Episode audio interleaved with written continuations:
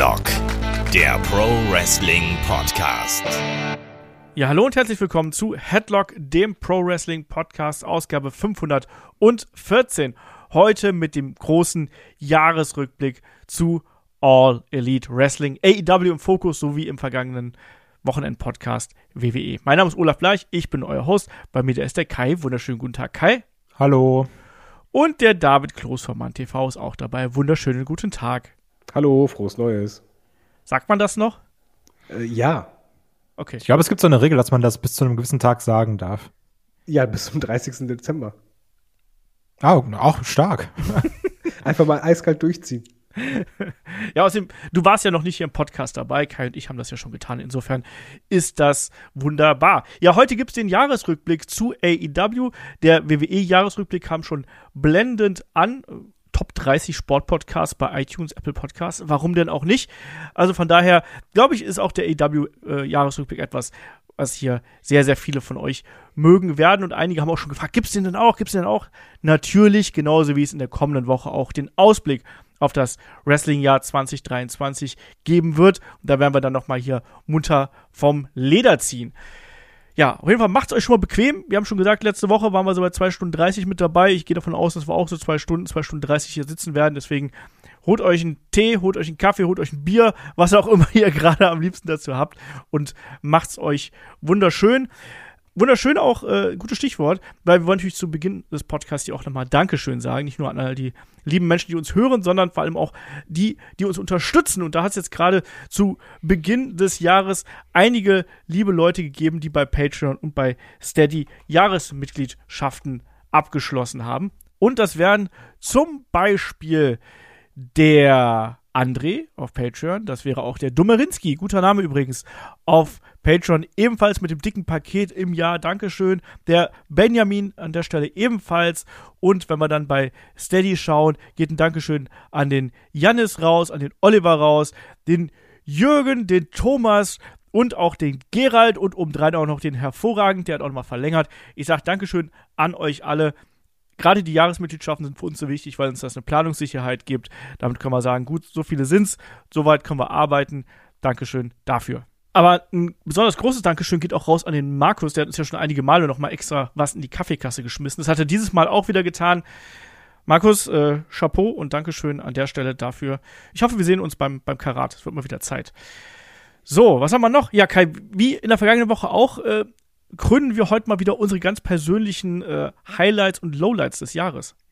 Ja, genau. Also natürlich Fokus auf Highlights. Ne? Wir wollen ja nur schöne Sachen sagen. Aber wenn man über AW redet in 2022, muss man, glaube ich, auch ein bisschen über verschwendetes Potenzial reden, über Pushs, die im Niemandsland geendet sind und natürlich über Brawlout 2022. Genau, und wir krönen dann auch zum Abschluss dieses Podcasts äh, ja, unsere, unsere Helden. Wir haben den Wrestler des Jahres, Wrestlerin des Jahres, Tag Team des Jahres, Durchstarter des Jahres, Match of the Year und Show des Jahres und natürlich auch unsere ganz persönliche Enttäuschung des Jahres. Also schreibt euch schon mal auf, macht euch Gedanken drüber und vielleicht dann zum Ende des Podcasts tragt das gerne hier mit ein. Discord oder YouTube sind da so die Anlaufstellen, die wahrscheinlich am besten sind. Deswegen ja, würde ich sagen, legen wir hier dann an der Stelle einfach los, weil ich habe schon gesagt, zwölf Monate liegen vor uns, zwölf Monate AEW im Jahr 2022. Und ja, wir beginnen das Jahr natürlich erstmal mit einem großen Umbruch, weil AEW Dynamite startete natürlich am 5. Januar 2022 auf TBS und das auch gleich mit einer großen Show und großen Matches. Kai, da haben wir ja unter anderem Brian Danielson gegen Hangman Adam Page gesehen. Yep. Also, das war ja auch so ein bisschen großes Thema, natürlich der Wechsel auf TBS, wo wir da gesagt haben, werden es jetzt auf einmal zwei Millionen, natürlich, also jetzt nicht übertreiben, aber werden sie jetzt dauerhaft über eine Million sein? Man konnte ja auch nicht so ganz TBS einschätzen. Auf einmal waren wir alle Experten des amerikanischen Kabelnetzwerks. Ähm, da verschiedene Sachen. Was mir natürlich auch ganz krass im Gedächtnis geblieben ist, ist diese Ray Phoenix-Verletzung. Generell auch ja. Thema Verletzung. Eine Sache, die sich sehr doll durch das Jahr durchzieht, gerade wenn wir auch so in Richtung Forbidden Door gucken, dann in der Mitte des Jahres, wo dann nämlich Jurassic Express sich die Tech Bells geholt haben, was sich ja wirklich anfühlt, als wäre es schon vier Jahre her, wenn ich ehrlich bin. ähm, von eben den Lucha Bros, wo sich dann Ray Phoenix bei diesem Table Spot sehr böse verletzt hat. und dann erstmal ein paar Monate ausgefallen ist. Was auch, muss ich sagen, dann damals so ein bisschen die allgemeine Freude getrübt hat, weil wir waren ja schon alle sehr gehypt, dass Jurassic Express sich die Dinger holt. Aber trotzdem hat man sich gedacht, ach du meine Güte, der Armory Phoenix. Und es war ja auch so, dass zum Glück das Ding 20 mal schlimmer aussah, als dann in Wahrheit wirklich war. Ja. Also ein bisschen Glück im Unglück natürlich auch gehabt. Aber ja, die große Fehde war natürlich Danielson gegen Hangman mit ihren Matchpaarungen. Genau, ja, und vor allem auch, wir haben ja hier wirklich noch den, ja, den jungen Champion Hangman Adam Page, der Mhm. als Babyface hier vorne weggeht. Und wir können es ja schon mal so sagen, der Babyface-Run von Adam Page eher so mittelmäßig, aber man hat natürlich jetzt hier gleich zu Beginn versucht, ihn mit so großen Matches gegen ähm, Brian Danielson zu pushen. Und wie gesagt, auch hier natürlich eine große Show. Ähm, Krönung des ersten TBS Champions äh, mit Jade Cargill, die bis heute natürlich der einzige Champion ist, das muss man ja sagen. Ähm, David, weißt du noch, mit welcher, welcher Emotion, du bist ja hier der Mann für die Emotionen, äh, bist du damals in das AW-Jahr reingegangen? Ähm, eigentlich sehr gut gestimmt. Also das Jahr endete eigentlich ganz gut und ich hatte dann auch Bock auf Dynamite. Ich hatte richtig Bock und gerade halt mit Hangman wolltest du sehen, wo geht die Reise hin. Jurassic Express hast du gedacht, jetzt ist der große Moment, aber eigentlich war diese Show, eigentlich brauchen wir nicht weiterreden. Wir müssen eigentlich keinen Podcast mehr machen, weil diese Show ist eins zu eins das, wie das AEW-Jahr war. Du hast halt teilweise richtig geiles Wrestling gehabt. Du hast dann aber immer dann, wenn irgendwas aufgebaut wurde, ein großer Moment, wurde der aus irgendwelchen Gründen kaputt gemacht und irgendjemand hat sich verletzt. Das hat sich halt einfach durchgezogen. Das äh, kommt natürlich auch dazu. Ist natürlich auch die äh, Anfangszeit natürlich auch, wo wir noch ähm, die Undisputed Elite da haben, ne, mit Adam Cole, mit Kyle O'Reilly, Bobby Fish, wo wir gesagt haben, Mensch, das muss doch irgendwann alles auseinanderbrechen und wir wollen quasi die alte Undisputed Era gegen die Elite. Das wäre doch so geil, das, äh, das wollen wir sehen. Haben wir auch nicht bekommen. So. Das, das sagen wir, glaube ich, heute sehr oft. Ja, äh, und natürlich auch zu dieser Zeit schon ähm, die Fehde von MJF und CM Punk. Da hat ja quasi CM Punk hier mitgeholfen, die Winning Streak von MJF ja zu beenden, damals gegen äh, Sean Dean, wo er dann ja eingegriffen hat und nicht MJF attackiert hat, sondern Sean Dean damals und dadurch ist MJF disqualifiziert worden. Also da hat man noch gemerkt, so, ah, also die nächste Show, also der nächste Pay-Per-View, der ist noch ein ganzes Stück weit entfernt, ähnlich wie es uns jetzt auch geht. Der ist dann am 6. März 2022 gewesen mit Revolution.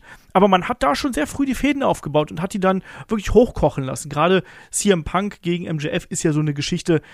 Ich glaube, da können wir jetzt auch mal so ein bisschen übergreifend sprechen, weil die sich ja wirklich über fast ein Vierteljahr quasi aufgebaut hat.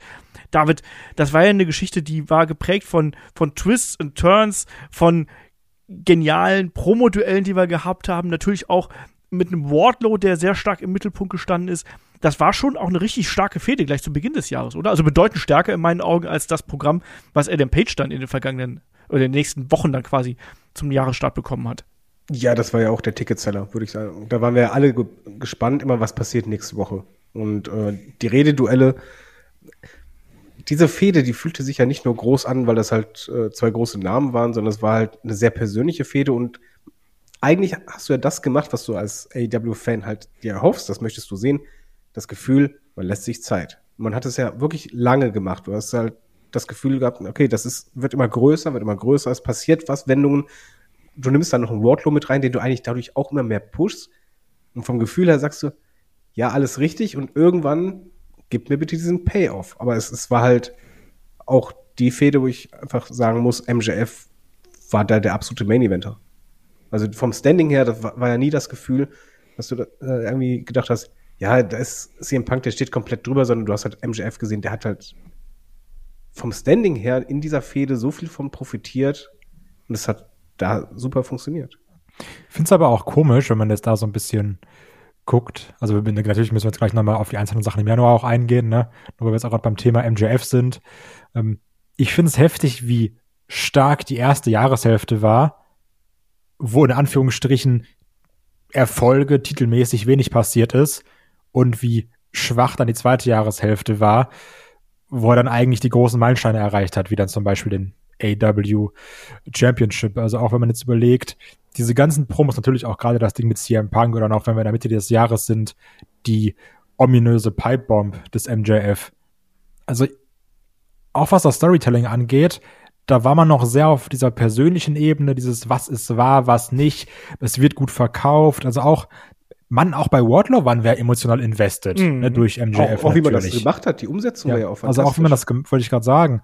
Und jetzt mittlerweile als doch auch als MJF-Fan natürlich, ne, so wie er es macht, und das ist ja auch eigentlich gut, aber ich bin gerade sehr MJF-Promo-müde. Und hier war es noch was ganz anderes. Hier war es ja wirklich jede Woche dieses, hoffentlich sagt er was und was sagt er. Und mittlerweile, ich habe es ja schon gagmäßig irgendwo erwähnt, ich kann dir das Programm zwischen Danielson und MJF, das kann ich dir jetzt vorschreiben. Ja, aber das, das Problem ist ja, äh, du hast gesagt, ja, eigentlich hat er diese großen Momente gehabt. Ich finde, diesen wichtigen großen Moment hat er halt eben nicht gehabt. Weil du hattest diese Fehde, du baust das auf, du baust äh, Characters auf und alles deutet halt nicht darauf hin, dass er Champion wird, sondern dass er diesen Titel vom Punk holt. Ja, klar, das natürlich. Und, aber also, diesen großen Moment hast du, ja- du hast ja eigentlich darauf hingearbeitet. Du, natürlich. du machst ja eine Serie, das ist quasi sein, seine Nemesis, die muss er halt bezwingen. Und du weißt, es wird passieren. Und dann hattest, hattest du alles, baute darauf hin, auf. Und das zieht sich halt, wie gesagt, wirklich durchs ganze Jahr. Der Weg dorthin ist echt gut. Und du, du hast halt das Gefühl, ja, okay, geht den weiter, konsequent weiter, Payoff, dann funktioniert das. Aber immer kurz bevor du denkst, ja, jetzt kriegen wir das, oder darauf, darauf erhoffst du, dann hast du es nicht bekommen. Und Mhm. ich glaube, das hat einfach MJF extrem geschadet, dass er e- eben, es war ja eigentlich eine Trilogie zwischen den beiden. Die hätte beendet werden müssen und die wurde halt nie beendet. Ja, das ist eben ein großes Problem gewesen. Vielleicht hat man auch deswegen nicht mehr die persönlichen Promos ausgepackt, weil man nicht so genau weiß, wie der eine oder andere darauf reagiert. Ist man aus Schaden klug geworden? Nee, Spaß beiseite. Natürlich hätte man aus MJF deutlich mehr machen können, jetzt zuletzt auch, als das, wenn alles nach Plan verlaufen wäre. Das war ganze Jahr, wie David schon richtig gesagt hat, ist wirklich dadurch geprägt und das merkt man dann nochmal, wenn man in die Retrospektive geht, dass immer wieder Pläne umgeworfen werden mussten, dass Dinge plötzlich ins Pro- Programm eingeschoben worden mussten, die zuvor nicht geplant gewesen sind. Auch Covid hat immer wieder mal einen Strich durch die Rechnung gemacht. Also wir erinnern uns, Mhm. damit schlage ich jetzt wieder so unauffällig den Bogen Richtung Chronologie, damit wir nicht schon im Januar komplett aus dem Ruder laufen hier. Ähm, zu Beginn des Jahres beispielsweise soll es ja auch einen ähm, TNT ähm, Championship Match äh, zwischen Sammy Guevara und ähm, das, äh, Cody Rhodes geben natürlich und Cody ist dann ausgefallen, dann musste Dustin Rhodes einspringen, es gab einen TNT Interims Champion und Da fing alles an, immer die Interim-Spells, ne? Das, Ja, das zog sich auch durch. ja, das zog sich aber ganz doll durch. Und das war ja damals auch eine merkwürdige Zeit, auch mit Cody, weil auf der einen Seite, ja, äh, ne, diese Interims-Championship haben wir ja gesagt, das kann man machen, ist ja aus dem Kampfsport entlehnt, ne? Und wir wussten ja auch, gut, das wird irgendwann das Match der beiden geben, wenn Cody wieder gesund ist. Aber nur kurze Zeit nachdem es ja diese Interims-Championship-Geschichte gegeben hat, sickerten dann ja auch die Informationen durch, dass Cody Free Agent ist und er erstmal nur auf ja, Handschlagbasis quasi arbeitet, dass die Verhandlungen laufen würden. Und ich meine, da haben wir ja alle hier drüber wild spekuliert, Kai. Also du hast gerade schon angesprochen oder im letzten Podcast schon angesprochen, du wolltest dieses Thema eigentlich da so mit hier mit reinnehmen. Was hast du denn dazu noch zu sagen gehabt? Also die Personalie Cody ist ja auch was ganz, ganz Wichtiges im AEW-Jahr 2022. Ja, das ist ja mit, ne, bewusste Wortwahl mit, das heißeste Thema äh, des Jahres, weil Cody Rhodes, wir haben es ja schon tausendmal angesprochen, der Typ, der immer sagt, ich gehe nie zurück, ich werde hier, ich übertreibe, im Ring für AEW sterben, so, ich höre auf, nur auf zu wresteln bei AEW, so, ne, dieses, ich, ich blute das, ich bin der Herzschlag von AEW. Und auf einmal heißt es, der wird Free Agent. Der Typ, der das Ding mit aufgebaut hat, der immer gegen WWE geschossen hat, was ja schon teilweise Teil seines Charakters war, da hieß es auf einmal, der wird Free Agent. Und dann ganz schnell wurden ja auch die Stimmen groß, was ist, wenn er zur WWE geht? Hm. Moment mal, ich glaube, der geht zur WWE. Und dann hieß es ja immer, ja, der ist safe bei WWE. Der, der ist, der hat quasi schon unterschrieben. Und dann auch dann jetzt der Blick auf den anderen Jahresrückblick, den wir zu WWE gemacht haben, dann war es ja immer, taucht da jetzt auf. WWE fängt an, Hinweise zu droppen auf Cody Rhodes, so verschiedene Sachen. Das war ja eine ganz verrückte Zeit, dass man auf einmal denkt, kann das sein, dass einer der EVPs AW verlässt? Weil wir haben immer gesagt, ja, so ein Rusev vielleicht geht mal zurück oder irgendwann wird's der, wird's der erste Name sein, der von AW zu WWE geht. Aber als es dann Cody Rhodes war, das war schon eine dolle Nummer. Mhm. dass sie den verloren haben. Das ein war ja auch dauern. generell äh, ein Gesprächsthema, weil Cody wurde ja auch von den Fans ja anders behandelt. Auch als Charakter, als Wrestler. Äh, Als vorher. Und das, das spielt ja auch noch mit. Also anstatt dass du halt den Cody hast, der gefeiert wird, war das halt eher so ähm, eine Reaktion, wir sind überdrüssig. Aber dann kommt zeitgleich genau diese Meldung, ihr Free Agent. Uiuiui, und da hat er noch diese sehr suspekte Promo gehalten, die fantastisch war, aber man eigentlich nicht verstanden hat, was er gesagt hat. Mhm. Äh, Und ah, jetzt, wo du sagst, ganz kurz nur, ähm, da fällt mir ein, das war ja auch die Zeit, wo wir immer spekuliert haben und meinten, wir wollen wissen, wie sich dieser Delusional Cody Rhodes Charakter entwickelt. Weil Genau, er hat ja damit gespielt. Er hat das ja dieses- angesprochen. Er ist immer Face, aber also er verhält sich wie ein Face, aber wird halt nicht empfangen wie ein Face-Wrestler. Und wir dachten dann ja, da kommt irgendeine große Storyline und auf einmal heißt es, der wird Free Agent. Also das war ja innerhalb von zwei Wochen. Das war verrückt. Auf jeden Fall gerade äh, zu Beginn so im ersten Quartal 2022 eine der bestimmenden Nachrichten, die wir hier eben bei äh, AEW, aber natürlich auch bei WWE gehabt haben. Dann sein Debüt bei WrestleMania, auch eine ganz, ganz große Nummer. Auch natürlich dann mit dem Theme-Song noch mit dabei und dem ganzen Drumherum, wie er aufgebaut worden ist. Er wurde ja da auch als Golden Boy präsentiert und viele haben auch gesagt, nee, also der wird doch da nur verheizt nach dem ersten Hype und ich bleib dabei. Also ich glaube nicht, dass er verheizt wird, sondern ich glaube, mit dem hat man bei WWE Großes vor und Cody ist eben inzwischen auch gereift genug, dass er eben sich das alles wahrscheinlich hat den Vertrag schreiben lassen. Der wird genau da drin stehen haben, das und das zu dem Zeitpunkt wird sich natürlich jetzt verschieben durch die Verletzung, aber ich glaube, der wird da sehr äh, auf Nummer sicher gegangen sein. Aber Was, da küsst er auch die Matte wieder. Der Leute, überall die Matte geküsst. Ich habe schon zu Kai im, bei WXW auch. bei WXW hat er auch die Matte geküsst, hat auch versprochen, dass er wiederkommt. Und ich habe ein Foto davon, wo Cody damals noch mit schwarzen Haaren auch mit Tränen in den Augen ins Publikum guckt. Also Der das kann klassische Cody. einfach. Du meinst also der richtige Ronaldo. Er ist so ein bisschen der Papst. Ja, aber Cody natürlich auch nicht die einzige große Personalie, die wir hier zu der Zeit haben. Wir haben auf der einen Seite natürlich auch einen zurückkehrenden John Moxley gesehen, der äh, am 19. Januar wieder zu äh, AW zugestoßen ist nach seinem Alkoholentzug, auch da die Probleme, die er gehabt hat und dann eben Mr. auch Sixpack. ja, Der, also ich habe den noch nie so fit gesehen, wie als der dazu kam. ja, deutlich, deutlich äh, abge, abgenommen äh, im Vergleich äh, zu vorher.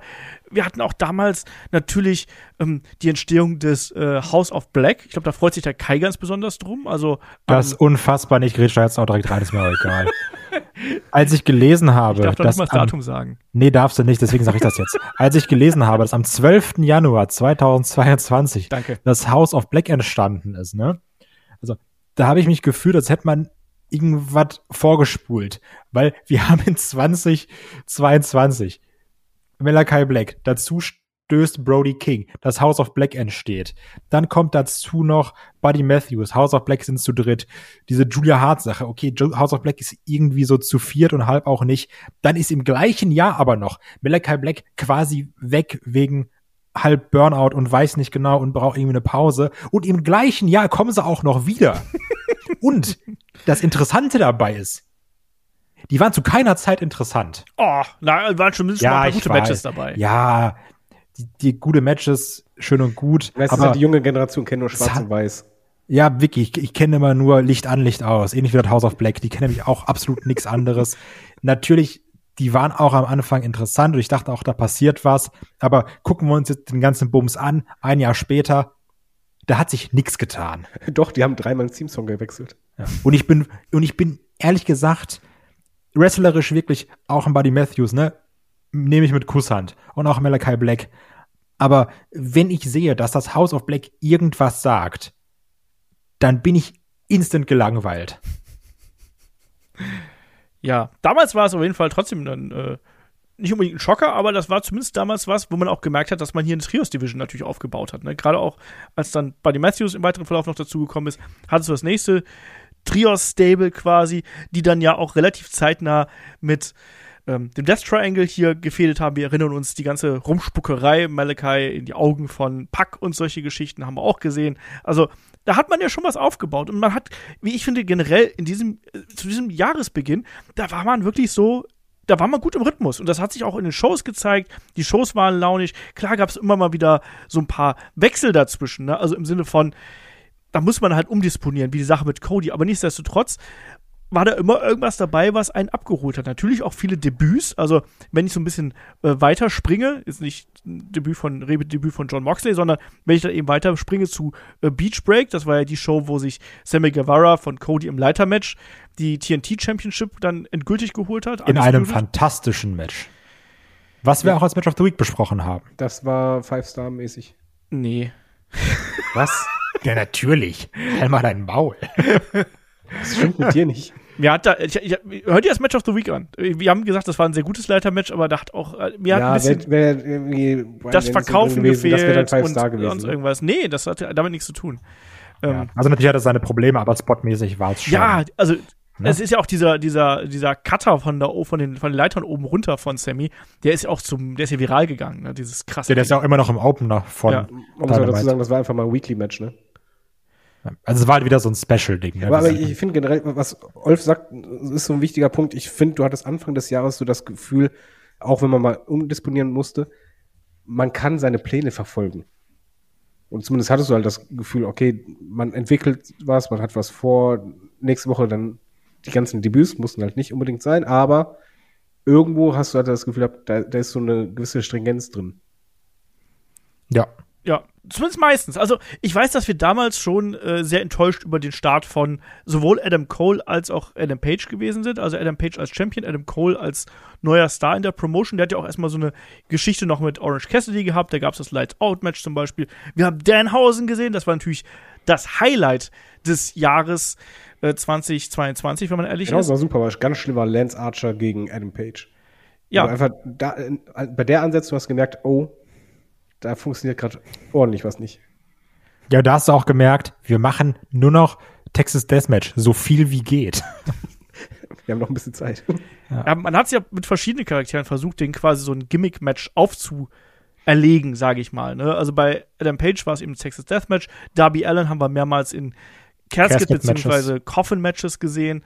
Ähm, der befand sich ja hier zu der Zeit ähm, gemeinsam mit Sting in der Fehde mit The Acclaimed. Auch dass Acclaimed lange Zeit hier noch als Heels unterwegs gewesen sind, ne? also auch bis lange in das Jahr rein.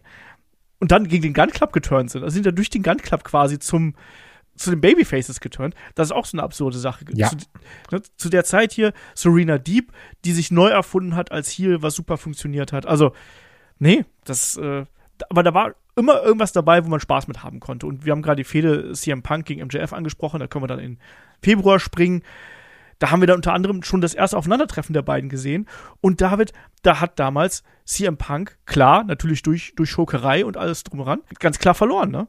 Ja, Moment, also für dich war das eine Überraschung. Also äh, ich finde, es, es, hat ja schon irgendwie Sinn gemacht, dass du so, so einen Schocker brauchtest und äh, MJF halt eben eine Gefahr für Punk äh, da, da steht oder dargestellt wird. Also, ähm, was man dazu sagen muss, also ist, wir können natürlich jetzt die ganze Zeit über CM Punk und MJF reden, haben wir aber schon gemacht, also fasse ich mich kurz. Ich fand das cool, das hat auch mich äh, dazu bewegt, dass ich eingeschaltet habe bei Dynamite. Was aber noch dazu kam, und das versuchte ich von mit Stringenz zu sagen, es war nicht alles perfekt, aber du hattest halt immer mehrere große Fäden oder Hauptfäden, die konsequent weiterentwickelt wurden. Beispielsweise auch beim Inner Circle es ist halt immer irgendwie was gewesen, wo du gesagt hast, okay, bei jeder Dynamite-Show habe ich etwas, was mich dazu bewegt, einzuschalten nächste Woche, weil ich wissen will, wie es weitergeht, weil halt immer eine Entwicklung da war. Drumherum immer wieder was, was nicht funktioniert hat, aber du hattest halt zumindest anfangs diese Stringenz und ich fand zum Beispiel diese, äh, diese Zwistigkeiten bei Inner Circle mit Santana und Ortiz, da im Übrigen wieder dasselbe. Payoff kann es nicht geben, weil es gibt wieder eine Verletzung das fand ich sehr gut und wichtig. Deswegen war ich halt in, in diesen Monaten auch sehr zufrieden als AEW-Gucker. Ja, wobei Santana und Ortiz, also da wurde ja der, der Breakup nicht wirklich angeteased. Ich meine, die haben sich ja privat zerstritten. Ähm, und äh, letztlich war es ja der Inner Circle, der dann ja komplett auseinandergebrochen ist, beziehungsweise der dann ja in die Jericho Appreciation Society im weiteren Verlauf übergegangen ist. Was wir hier noch zu der Zeit gehabt haben, ist natürlich gerade Eddie Kingston, der versucht hat, Leute wie Santana und Ortiz aus dem Inner Circle rauszuholen. Das und war so schön am Anfang. Ne? Ich wollte gerade sagen, äh, da wollte ich gerade zu dir überleiten, äh, Kai, weil du auch schon immer gesagt hast, Mensch, also das Match Eddie Kings gegen Chris Jericho, das brauche ich vielleicht nicht unbedingt, aber die Rededuelle der beiden, die waren schon richtig geil im Vorfeld von Revolution. Also ich habe ja auch in diesem Jahr ganz klar, und ich, da bin ich nicht der Einzige, Eddie Kingston lieben gelernt. also ich weiß ja auch noch, wie egal ich den beim Karat fand damals. Aber auch hier gerade in dieser Fehde mit Jericho, die sind wir mal ehrlich, viel zu lang ging im Verlauf des Jahres dann. Aber gerade diese ersten Matches, wo wir gesagt haben, der kriegt jetzt seinen großen Moment, der kriegt jetzt seinen Payoff, da passiert was, äh, er holt sich da den, oder er will sich den Handshake und den Respekt von einem Jericho holen. Das war so gut und gerade auch dann eben diese Rededuelle, die er auch im Laufe des Jahres gezeigt hat. Also auch zum Beispiel Kingston gegen Punk, dieses Rededuell, was es dann irgendwann gab.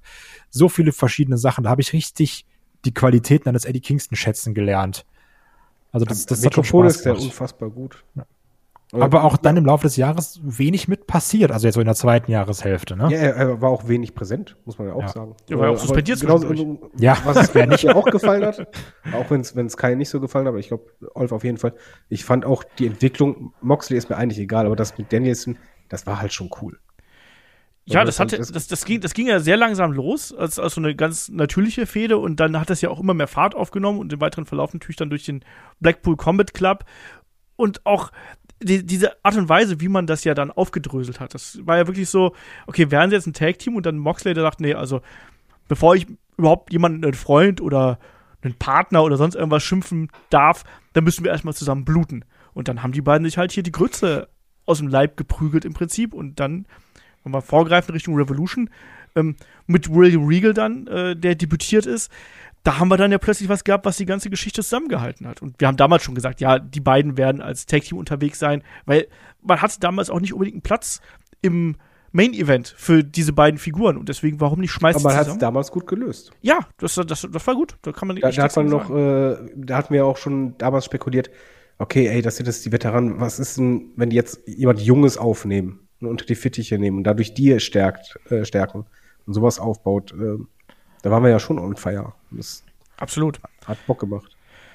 Absolut, ja, und wie gesagt, auch zu der Zeit schon äh, viele Debüts, ne, wenn wir jetzt Richtung äh, ja, ersten, ersten Shows im äh, Februar gehen, da hatten wir auch das äh, Texas Deathmatch zwischen Adam Page und Lance Archer, das wollen wir jetzt aber hier nicht besprechen, sondern es gab ja dann auch zum Beispiel einen Keith Lee, der bei AEW äh, debütiert und erstmal in das Ladder-Match sich Mit hier unfassbaren Pop. ja, reingekämpft hat.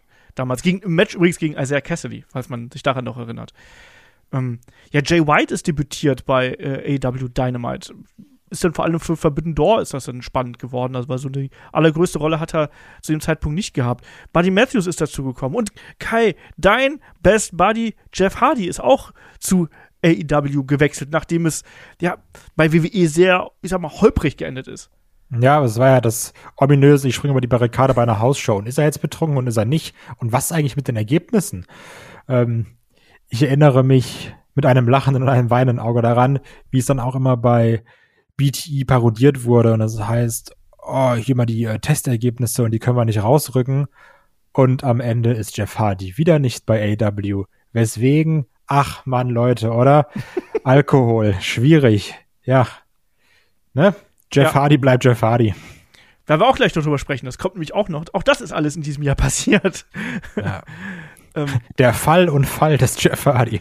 ja, Wobei man sagen muss, zu dem Zeitpunkt, ähm, man muss ja nicht gedacht haben, hey, Jeff Hardy, der wird es ja im Main Event Single Wrestler. Das war jetzt eher so, ja komm, letzter One für die Hardys. Ja, genau, aber es war ja auch da geplant, dass die Tag Team Champs werden, ne?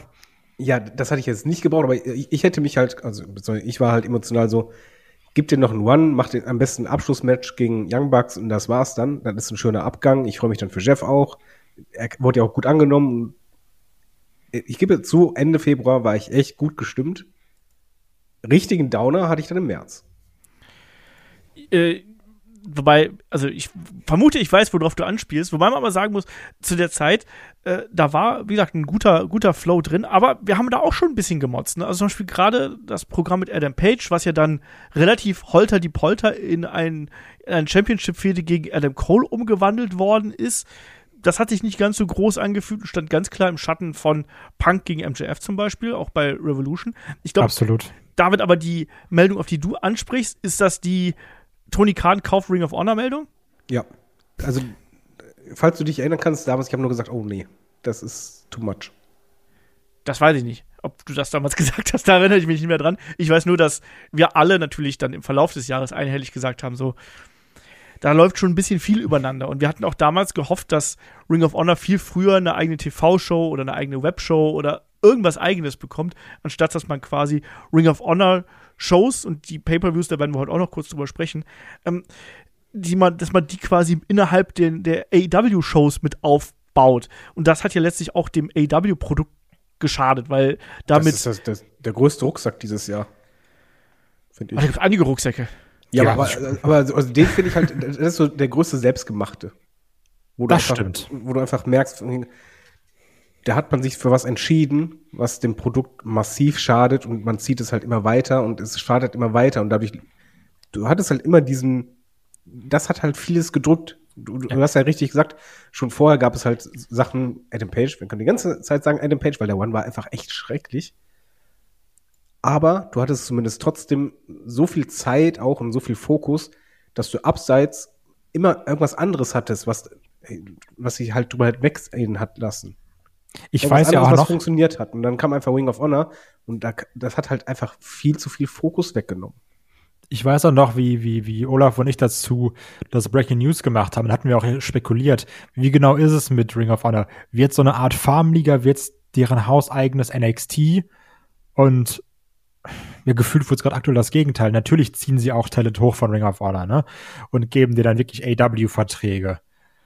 Aber das Problem ist auch, wie David schon sagt, dass es so überpräsent war auf einmal, dass du teilweise in einer Show wurde dann 50 Mal Ring of Honor erwähnt und das ist jetzt kein Kai Übertreibzahl, sondern es haben halt Leute gezählt und es wird 50 Mal Ring of Honor erwähnt. Ja, und du siehst zeitgleich ja. noch 48.000 ja. Gürtel, weil eigentlich hatte dann gefühlt irgendwann mal jeder einen Gürtel. Genau, jeder läuft mit dem Belt rum und Ring of Honor hat ja sowieso relativ viele Belts, ne? Dann, die hatten ja auch schon Trios Tag Team Championships und also all sowas.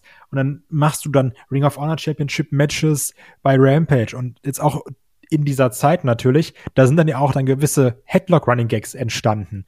Wie zum Beispiel, dass jedes Match ein Titelmatch ist, dass jeder mit dem Belt rauskommt, dass Hangman Adam Page immer Texas Deathmatches macht. Also, das zeigt ja auch, dass da so ein bisschen hausgemachte Probleme entstanden sind, die dann auch so im Headlock-Kosmos Running Gags geworden sind, weil man da mit gewissen Sachen übertrieben hat. Und gerade dieses Ring of Honor-Ding, ähm, ich konnte es am Anfang nicht einschätzen, aber ich habe auch immer gesagt, schon als es Ring of Honor noch nicht gab, das Gefährliche, auch gerade bei so einem, nehmen wir jetzt mal Tony Khan als Beispiel, hatte ich auch immer gesagt, dieses mit einem Arsch auf zehn Hochzeiten tanzen. Oder auf einmal sagst du, ich bin hier mit der Headbooker und dann bin ich jetzt aber auch noch mitverantwortlich für alles, was bei Ring of Honor passiert. Und man denkt sich, wie viel Zeit hatten der Mann? Also, das war, ja, wie David sagt, das ist, glaube ich, das größte hausgemachte Problem in diesem Jahr.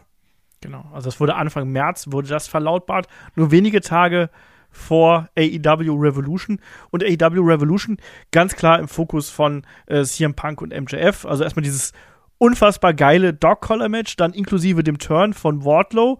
Ähm, inklusive ähm, dem Entrance von CM Punk. Stimmt. Der hat alles gestimmt, aber Zu ey, seinem, dieser ja. Turn von Wardlow, wie cool der gemacht hat, wie wir den damals abgefeiert haben, diesen Moment. Ja. Und, wie er da den Ring hinlegt, wie der, wie der größte Boss, ja. den es gibt in dieser Arena. Ja, das, und das Ding war einfach groß. Ja, und dann ja auch noch diese, äh, die, das Leitermatch gewonnen, hast du auch nicht vergessen. Ne? Also Face of the Revolution Leitermatch konnte Wardlow damals auch gewinnen, was natürlich dann auch für Spannungen zwischen den beiden gesorgt hat, weil Wardlow war ja immer noch in Anführungsstrichen unter Vertrag bei MJF. Dieser Vertrag, der sollte ja dann auch ein ganz wichtiger Punkt innerhalb der Fehde zwischen Wardlow und MJF werden. Nicht nur, dass ja MJF ihn dann auch dieses, äh, ja, das Title-Match, was er durch dieses, den Sieg in dem Leather-Match äh, errungen hat, dass er ihn das gekostet hat, sondern im weiteren Verlauf, ja, musste ja dann auch einmal mehr, wir haben es ja bei MJF sehr, sehr oft gesehen, dass da die Contender erstmal einen Spießrutenlauf erledigen müssen, bevor sie auf ihn treffen. Kai, das haben wir jetzt hier auch quasi gehabt, ehe dann Wardlow wirklich, ja, einen neuen Vertrag bekommen hat und, ja, aus der, wie nennt man das denn? Aus der Vormundschaft fast schon von MJF entlassen wurde. Aus der Knechtschaft. Da will ich aber kurz mal reingrätschen, bevor Kai redet, weil äh, es anders als bei den normalen Spießrutenlauf von MJF war es ja so, dass Wardlow wurde ja äh, fast schon Stone Cold mäßig dargestellt, dass er halt äh, alles torpediert hat, die tausend äh, Security-Leute umhaut. Ich gebe zu, Wardlow war in dem Moment auch einer dieser roten Fäden, wo ich halt, muss ich auch, auch sagen, wo wir eingeschaltet haben und gespannt waren, was macht er denn diese Woche? Wardlow auf jeden Fall damals äh, eines der heißesten Eisen, wo wir auch gesagt haben, Mensch, also wenn man den konsequent aufbaut, dann haben wir Ende des Jahres hier einen neuen Main-Eventer stehen, ne, weil der so heiß gewesen ist zu der Zeit. Also ich kann mich auch noch erinnern, dass, dass ich da auch gesagt habe, ich hätte es niemals gedacht, aber ich schalte ein, um zu wissen, was mit Wardlow passiert. Also auch Sachen, die sich im Verlauf des Jahres ganz stark geändert haben. Aber da wirklich, also wir, also wir saßen, glaube ich, relativ weit vorne im Wardlow-Hype-Train, weil man es wirklich gut erzählt hat. Es fing hier an mit dem Turn, dann mit den ganzen Sachen. Ich erinnere mich auch noch an diese Schläge, die Wardlow einstecken musste, was eine krasse Sache war, wo er da diese Gürtelschläge genosellt hat. Dieses ganze Ding mit Sean Spears, was ja auch schon davor war, wo er immer so ein bisschen genervt nebenher gelaufen war das hat man sehr konsequent erzählt. Das war eine gute Sache mit einem guten Payoff, der am Ende noch mal kurze Probleme hatte. Kommen wir gleich noch drauf. Thema No-Show. Ähm, also, das war, wie David sagt, ein guter roter Faden. Es war auch ein guter Pay-Per-View, muss man sagen. Ne? Wir hatten auch äh, da unter anderem ein sehr, sehr gutes äh, Three-Way-Match um die AW World Tag Team Championships mit Jurassic Express, Red Dragon, Young Bucks äh, mit dabei. Äh, John Moxley gegen Brian Danielson war auch, war auch richtig gut. Wir haben äh, Main Event ein sehr gutes Match zwischen Adam Page und Adam Cole gehabt, wo wir aber gesagt haben, nee, da hat ein bisschen der Aufbau natürlich gefehlt. Also es war schon nicht Main Event würdig, ne?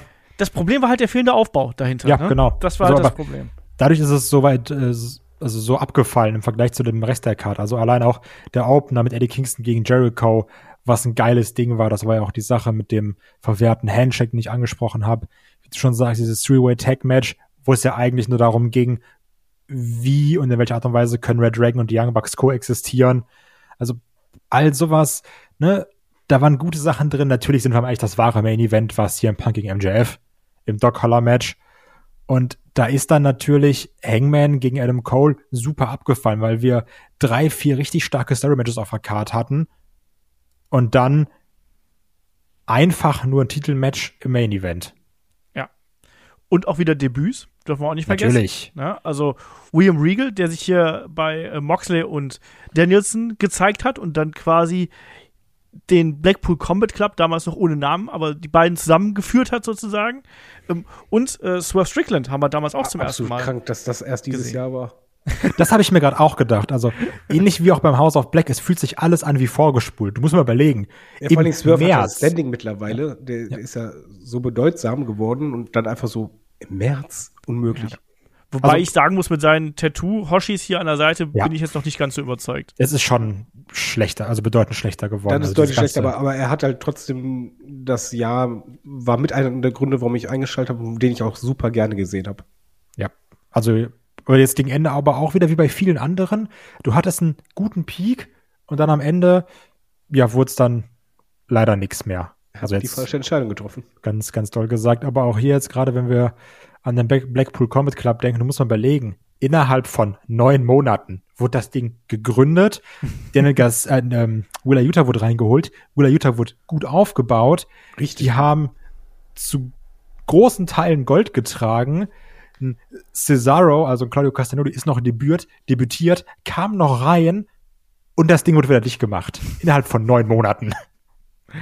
Ja, ging schnell. Und auch damals hat man ja auch wirklich das Gefühl gehabt, dass sich die, ja, die Umgebung quasi, im Englischen sagt man so schön, the land landscape has changed, ne? Auch zu dem Zeitpunkt hat man gedacht, da verändert sich einiges. Dadurch, dass eben der Inner Circle in sich zerbricht. Der Pinnacle, den hat man damals ja auch noch gehabt, ne? Wardlow, äh, MJF, Sean Spears und so weiter und so fort, FTR. Ähm, der ist ja auch auseinandergebrochen zu dem Zeitpunkt. Und stattdessen, wenn wir dann Richtung, äh, Darf ich da noch was sagen? ja, Zu dem Moment, äh, also es ist viel zerbrochen, aber zeitgleich war das trotzdem noch so ein Tenor, dass du das Gefühl hattest, man geht gerade einen Weg, den ich eigentlich sehen möchte, sprich Blackpool Combat Club, nimmst halt wieder Utah rein, also wieder, nimmst den Jungen, den pushst du dadurch. Äh, JS wird gegründet, also machst du eigentlich damit wieder andere ein bisschen größer. das wollte ich gerade sagen, ja. Und, und dieses Gefühl war halt da. Und das war halt auch das, was ich ja sehen möchte. Ich möchte ja sehen, okay, gibt halt den, den Leuten eine Chance oder baut die auf, dass ich miterlebe, wie die Stars werden. Bei Wardlow genauso. Das war immer noch diese Zeitepoche, wo ich das Gefühl habe, jo, ihr, ihr baut einen Star nach dem anderen auf und ihr macht das, um halt andere aufzubauen. Da hatte ich noch das Gefühl.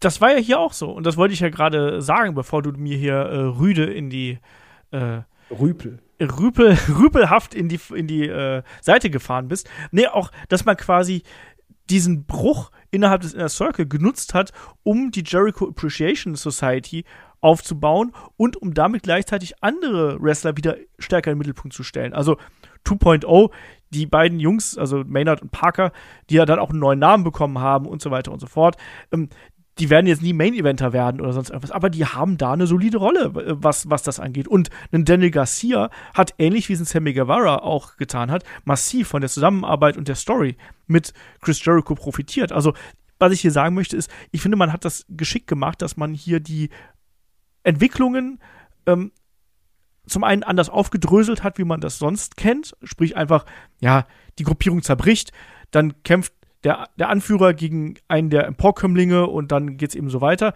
Hier hat man das äh, anders aufgebaut und das hat dann, wie ich finde, auch sehr, sehr gut funktioniert. Was nicht so ganz gut funktioniert hat, das haben wir gerade schon angesprochen, hier äh, Jeff Hardy ist debütiert, auch mit einem etwas merkwürdigen Run, in den er damals gemacht hat. Stimmt. Das war die Sache mit Matt Hardy wird vermobbt und Jeff Hardy muss aber erstmal seinen Signature äh, Hüftschwung genau. machen. Never forget. Ähm, ja, was haben wir noch gehabt? Äh, Scorpio Sky holt sich die TNT Championship äh, von Sammy Guevara. Kai, das war auch damals die Zeit, wo die TNT Championship sehr häufig gewechselt ist. Da war es ja so ein bisschen die heiße Kartoffel zu der Zeit. Ja, stimmt. Auch wo es darum ging, so ein bisschen, Sammy Guevara war ja dann doch auch, man mag es kaum glauben, eher facig unterwegs. Und dann brauchte man natürlich auch mit Scorpio Sky, hatten wir auch damals so ein bisschen spekuliert, jemanden, den dann Wardlow auf kurz oder lange Welt abnehmen kann. Oder muss man dann einen Heal nehmen. Ja. Also auch generell diese ganze Gruppierung um Dan Lambert, die eine Zeit lang sehr präsent waren und jetzt auch gar keine Rolle aktuell mehr spielen. Ähm, Weil es kein Programm gibt natürlich. Genau, hat er gesagt. So, er, ja, er will nicht überrepräsentiert werden genau. und äh, passt schon. Also da war es auch kein Vorwurf, der passt dann ja auch, ne? Aber auch das ist ja in diesem Jahr passiert, weil die waren ja mal eine Zeit lang und auch Scorpio Sky war ja eine Zeit lang sehr präsent. Ja. Das darf man ja nicht vergessen. Erinnere dich mal an die Cheap Shots von Dan Lambert in Richtung äh, Ty Mello. Ja. Oder nee. War, war, war Brandy Rhodes im Jahr davor oder auch in dem Jahr? Nee, war auch in dem Jahr, oder? Nein, das, war das, müsste, das müsste davor im Jahr gewesen sein. Ja, okay, der ist ja schon längst weg. Ja. Der ist ja hier schon, der hat schon ein Ticket Richtung Stanford. Der sitzt schon im Bus. ja, genau. So, Lange Cody, Fahrt. genau, du hast die erste Klasse Ticket im Bus, deswegen dauert es ein bisschen länger, bis du ankommst. Genau. Nee, aber genau, Scorpio Sky holt sich den TNT-Belt. Und ja, es war dieses heiße Kartoffelding, was wir auch schon kritisiert haben. Ja. Also, ne, nicht alles Gold, was glänzt. Genau. Auch wenn der TNT Championship von Scorpio Sky dann irgendwann Gold wurde. Aber danach gab es nochmal Gold. Also immer noch in, ein bisschen in dieser Grundstimmung, okay, man gibt quasi die Fackeln in jedem Bereich nach und nach. Stimmt. Das hatte ich nicht auf dem Schirm, dass das auch in diesem Jahr war. Du sprichst nämlich an auf den 16. März, gehe ich mal von aus, ne? Ja. Da gab es das Käfig-Match zwischen Thunder Rosa und Britt Baker und da halt eben hier wieder das Gefühl als Fan, okay, es ist an der Zeit, eine andere muss den Titel haben, Sander muss ihn endlich holen und sie hat ihn dann geholt im guten Match. Es hat sich groß angefühlt und es war halt zu dem Zeitpunkt auch das Richtige. Also es hat sich richtig angefühlt, die Entscheidung und da hast du gedacht, jo, das geht in die richtige Richtung bei den Damen. Ja, auch da, also ich habe ja da so ein bisschen ketzerisch gefragt, weshalb man das nicht äh, bei Revolution gemacht hat. Das war ja dann so ein bisschen Hometown-mäßig und so. Das war ja damals die Geschichte, ähm, dass man hier ihren anderen Moment geben wollte quasi und dann innerhalb des Käfig-Matches dann nochmal einen draufsetzen wollte. War nicht ganz so stark wie das äh, Lights-Out-Match zwischen den beiden, was wir gesehen haben. Ne? Dieses ganz brutale, aber trotzdem tolles Match. Und man wollte damals, auch das fühlt sich komisch an, man wollte damals unbedingt Thunder Rosa haben. Man hat gesagt, die, die kann jetzt die Damendivision tragen und die kann da als Speerspitze neben Britt Baker vorne weggehen. Und das hat auch nicht so recht funktioniert, wenn man ehrlich Eigentlich ist. müssen ne? wir so ein Bingo machen am Ende der Show und einfach mal machen, wie viele Champions oder Leute, die Champion werden sollten, haben sich verletzt. Oder haben da nicht performt. Ja, aber bei, bei Thunder Rosa war, war die Verletzung ein Teil, aber es war ja auch die unangenehmen Promos waren ja auch ein anderer ja. Teil davon. Also ja, im Ring war die immer toll, ne? Aber, aber sobald die. Und, und, andersrum machen wir, machen wir so ein Bingo, so, wo du den Peak hast, dann einfach denkst, okay, jetzt, jetzt geht die wilde Fahrt richtig ab. Und dann, nö. Aus irgendeinem Grund. Verletzung oder sch schlechte Performance oder einfach kein gutes Booking und dann auf einmal bumm. Ja, also auch da wieder, ne? Es ist schwieriger, ein Babyface als Champion vernünftig zu, zu darzustellen, als eben den Jäger darzustellen. Das haben wir ja auch gehabt. Thunder Rosa hat als Jägerin hervorragend funktioniert und dann eben als Champion. Matches waren okay, aber da hat auch wieder ein bisschen was gefehlt insgesamt, ne, was die Ausstrahlung angeht. Und das brauchst du dann eben, damit du da funktionierst. Ähm, jemand anders, der damals die Babyface-Ausstrahlung hatte, war natürlich CM Punk. Ha! Äh, und der war natürlich nach seinem Sieg im Dog Collar Match gegen MJF, war der natürlich aus auf den äh, World Championship, auf den Haupttitel natürlich, den damals Adam Page getragen hat. Hätte man das mal nicht gemacht, Leute. War keine gute Idee. Aus Der heutiger Domino Sicht ist das witzig, ne? weil das ja auch so eine On-Off-Geschichte gewesen ist, auch weil, weil Hangman war ja zwischendurch mal weg, dann Punk war, die Konflikte zwischen den beiden, unabgesprochene Promos, die gehalten worden sind. Das beginnt alles hier im März. Ja, da, da ist, ähm, Ja, da gesagt, könnte man einen Finger drauf. gefallen. Genau, da, da kann man einen Fingerzeig machen auf das Ding, was wir auch noch haben, weil David hat es ja angesprochen und da bin ich ja auch bei ihm, dass man sagt, komm, gib Jeff Hardy nochmal einen letzten Run, nochmal schön mit Matt Hardy, lass er sich die Bells holen. Aber man hat sich bei AW gedacht, ich habe für Jeff Hardy bezahlt, ich will Jeff Hardy haben, lass ihn vom Balkon springen oder sp- oder sp- oder später dann lass ihn vom von der Leiter durch einen äh, T-Shirt-Tisch springen. Also ich weiß auch nicht. Natürlich haben wir da auch immer drüber gesprochen, ne? Also auch dieser Dive dann später in dem Match gegen äh, Darby Allen war es, Ja. glaube ich, der wirklich geisteskrank war.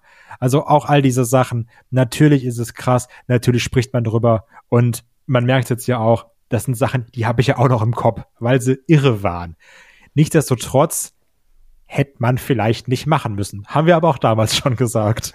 Was man aber damals gemacht hat, was sich auch anfühlt wie eine Ewigkeit für mich, äh, dass Adam Page und Adam Cole, dass sie halt noch die Dark Order mitgespielt haben und du einfach denkst so, stimmt ja, die waren mal richtig interessant. Da hing ich mal dran und jetzt so, was ist eigentlich daraus geworden? Ja, der eine wurde demaskiert und ist seitdem langweilig. Äh, Stu Grayson wurde im Verlauf des Jahres, da wurde der Vertrag nicht verlängert, der ist einfach dann gegangen worden. Und die Dark Order hat keine große Rolle mehr gespielt. Ne? Evil Uno habe ich das Gefühl, der, der, der hau macht hauptsächlich noch Twitch und zwischendurch mal Und so. ein bisschen PR. Genau. Das macht er gut. Das ist ein super netter Typ, muss ich mal Ja, der, sagen. der macht auch viel PR. Ich habe ja auch jetzt gesehen, der war auch in Amerika bei jetzt auch äh, wieder ein, ein Event, da hat er auch gelabert. Der, der war bei Nintendo, habe ich gesehen. Ja, macht er halt gut, aber trotzdem ist es für mich schade, weil an Dark Order, das, das war schon ein bisschen was, äh, wieder Richtung Kai, was fürs Herz. Ja. Und ich denke, was, da für eine Verbindung war, wo du einfach dachtest, ich guck die einfach gerne und dann mittlerweile so, habe ich schon lange nicht mehr richtig gesehen. Ja. Aber auch da, was sich bei mir so ein bisschen durchzieht, wenn dann mal irgendwo äh, John Silver und Alex Ronalds im Ring stehen, habe ich immer noch dieses, da sind sie, unsere Ja. Jungs. Also, also, das waren ja auch bei aller Liebe zu allen anderen, aber das waren trotzdem immer die interessantesten von denen, ne? Ja, Also jetzt auch ein äh, Ten oder sowas, ja, krasser Typ, krasser Körper, der war aber auch Laterne, auch ein Stu Grayson, jo, okay, ne? Aber aber Silver die- geht immer. ja, ja, aber also John Silver und Alex Reynolds zusammen, da freue ich mich jedes Mal, wenn ich die sehe und wenn sie irgendwelche Sachen reißen. Also das, das mag ich dann schon. Aber ja, es ist weniger geworden, bis hin zu, sie sind fast gar nicht mehr zu sehen, außer es gibt irgendeine Battle Royale. Ja. Und äh, interessant ist eben, dass man auch die Fehde zwischen Cole und ähm, Page, dass man die noch weitergezogen hat. Ne? Also Revolution war da nicht so ein, so ein One-Shot, sondern das ging halt wirklich noch weiter und zog sich dann bis in, der, in den April rein und es endete in einem Texas Deathmatch. Ja, Mehr davon, mehr davon. Ne? Und, und da begann auch die Zeit, wo dann, ähm, ja, zum einen Tony Storm ist noch zu AEW gewechselt. Damit haben wir aber alle gerechnet, als äh, bekannt gegeben worden ist, dass die WWE verlässt. Da haben wir gesagt, Mit einem also, Theme-Song, den ich bis heute hasse und auch damals am ersten Tag schon gehasst habe. ja, ich sage es in jedem Podcast, ist Ich mir weiß. egal. Ja. Ähm, aber wir haben damals gesagt, das ist ein No-Brainer. Also wenn, wenn die frei ist, äh, dann muss AEW die holen, weil sie eben eigentlich alles mitbringt, was man mitbringen sollte. Und trotzdem hat es nicht Ja, funktioniert. aber, aber schlimm fand ich dann, also in dem Moment, okay, Debüt, sie ist da, Debüt fand ich nicht so mega toll, aber sie Nee. ist auf jeden Fall da, gute Wrestlerin, nehme ich gerne. Was aber da ein Problem war, in, in dem Moment einfach, du hast dann angefangen mit den Own Heart Cups, okay, prinzipiell ist ein Turnier kein Problem, hast aber zeitgleich, und da hast du es zum ersten Mal richtig gespürt, noch den Ring of Honor Event, und beides musste ja irgendwie aufgebaut werden zeitgleich. Also hast eigentlich nicht viel Zeit, um andere Storylines mal langfristig weiterzuführen. Ja, wobei man sagen muss, also Supercard of Honor war noch nicht viel, wurde noch nicht so besonders viel aufgebaut. Ja, aber es fing schon an. es fing schon an, aber ich finde Supercard of Honor, wenn man sich die, die Show damals angeschaut hat, dann war es eben eher so, da hat man die Weichen gestellt, ne? in, in, äh, in Richtung von dem Ring of Honor, was Tony Khan gerne hätte. ja, und halt dieses, wir schicken unsere Jungs mal rüber. Genau, wir schicken die mal rüber und lassen die vor allem den Titel holen. Ne? Wheeler Ja. Utah, der sich die Pure Championship von Josh Woods holt, was ich so übrigens schlimm. sehr mochte. Ähm, dann Red Titus, der in sechs Minuten gegen Minoru Suzuki verliert, der dann im weiteren Verlauf gegen Samoa Joe verliert. Dann ist die Television Championship dann auch bei Ring of Honor. Mercedes Martinez, die sich die ROH ähm, Women's Championship einfach mal so holt, weil sie eben auch bei AEW keine große Rolle gespielt hat. Man hat gemerkt, dass da, das ist die, die erste Show, die so, äh, da, da, war, da war Tony Khan schon, schon mit drin, aber war noch so mit, mit Teilen der, der alten Belegschaft sozusagen. Ja, und, aber er hat mit Titeln um sich geworfen. ne, und, und Und dann, ich weiß noch danach, als Dynamite geguckt hast, das hat sich so anders angefühlt, weil einfach gefühlt jeder, der rauskam, hatte irgendwie ein Belt. ja, dann äh, im Main Event hatten wir damals äh, Jonathan Gresham gegen Bandido damals, äh, um herauszufinden, wer der Undisputed ROH World Champion ist. Jonathan Gresham ja quasi mit dem Titel um die ganze Welt gereist, war ja auch hier in Deutschland unter anderem unterwegs. Ähm, sehr gutes Match, aber auch mit Jonathan Gresham und AEW hat sie nicht ganz so gekriegt. Der Typ, der in Gehaltsverhandlungen sagt, ich bin ganz weit oben in der PWE-Liste, in den Top 500, da bin ich ganz, ganz weit. Ja, ist vielleicht nicht so der geilste Hebel bei Gehaltsverhandlungen, ne? ja. Und, Man kann es ja mal versuchen. ja, und Samoa Joe ist damals debütiert. Das ist vielleicht auch was, was ja aus heutiger Sicht noch äh, recht wichtig ist. Also auch der King of Television äh, Wo damals ja auch schon, damals war der auch nicht so verkehrt, wo du dachtest, ja, komm, hast du ein starkes Gesicht bei Wing of Honor. Betonung liegt auf bei Wing of Honor. Wobei ich das aktuell wieder besser finde. Also gefällt mir in seiner, in seiner Heel-Rolle jetzt äh, zuletzt nach seinem Turn gegen Wardlow, gefällt er mir deutlich besser als vorher als, als langweiliges Babyface. Nein, das auf jeden Fall, aber mein Problem war einfach so, ich habe gedacht, okay, du, du baust eine zweite Show separat auf, aber Ja. man hat einfach immer hin und her gewischt hat. Also das ist, das, das ist, ja, es zieht sich einfach durch. Mich hat das massiv gestört, lass weitermachen. Lass weitermachen. Ähm, was dich garantiert nicht gestört hat, war dieses Blutmatch zwischen John Moxley und Wheeler Utah, 8. April, damals bei Rampage, was ja dann auch, es war ja für Wheeler Utah wirklich eine ganze Storyline. Das ging ja eine ganze Zeit lang. Dieser Blackpool Combat Club gegen Wheeler Utah Best Friends damals. Auch Da das Trainingsvideo später. Ja, aber, aber dieses Match, also auch das hatten wir Match of the Week, das war fantastisch. Das war eine Standard-Performance. Ja, das War, war, absolut super. Vor allem, Ja. wir müssen mal, wenn wir mal ehrlich sind, äh, nee, ich frage mal Kai. Kai ist der ehrliche. Olf sagt, ja, ich fand ich Was soll das denn heißen? Wheeler Utah, den fand ich halt bis zu dieser Fehde auch nicht wirklich interessant. Der war halt nicht schlecht im Ring, aber war so, gab mir nichts. Aber mit dem Ding einfach so Klick, ich finde den cool. der hat ja auch damit erstmal Charakter bekommen, Ja. ne? Also er war ja immer einfach damit in Best Fri- Friends rumgelaufen ist. Ich weiß auch noch, als wir den dann damals bei der WXW gesehen haben, auch irgendwo in Bielefeld, dann habe ich so, ja, ist ein guter Wrestler, aber ist mir komplett egal. Und das Ding hat ja auch bei AW immer, äh, wo ich mir gedacht habe, ja, der ist halt cool, aber warum holt man den? Ne? Weil gute Wrestler gibt's ja genug. Und dann hier hast du gemerkt, durch diese Fehde hat er ja erst einen Charakter bekommen, hatte Ecken und Kanten bekommen, wo du gemerkt hast, die hauen den halb tot und der steht immer wieder auf.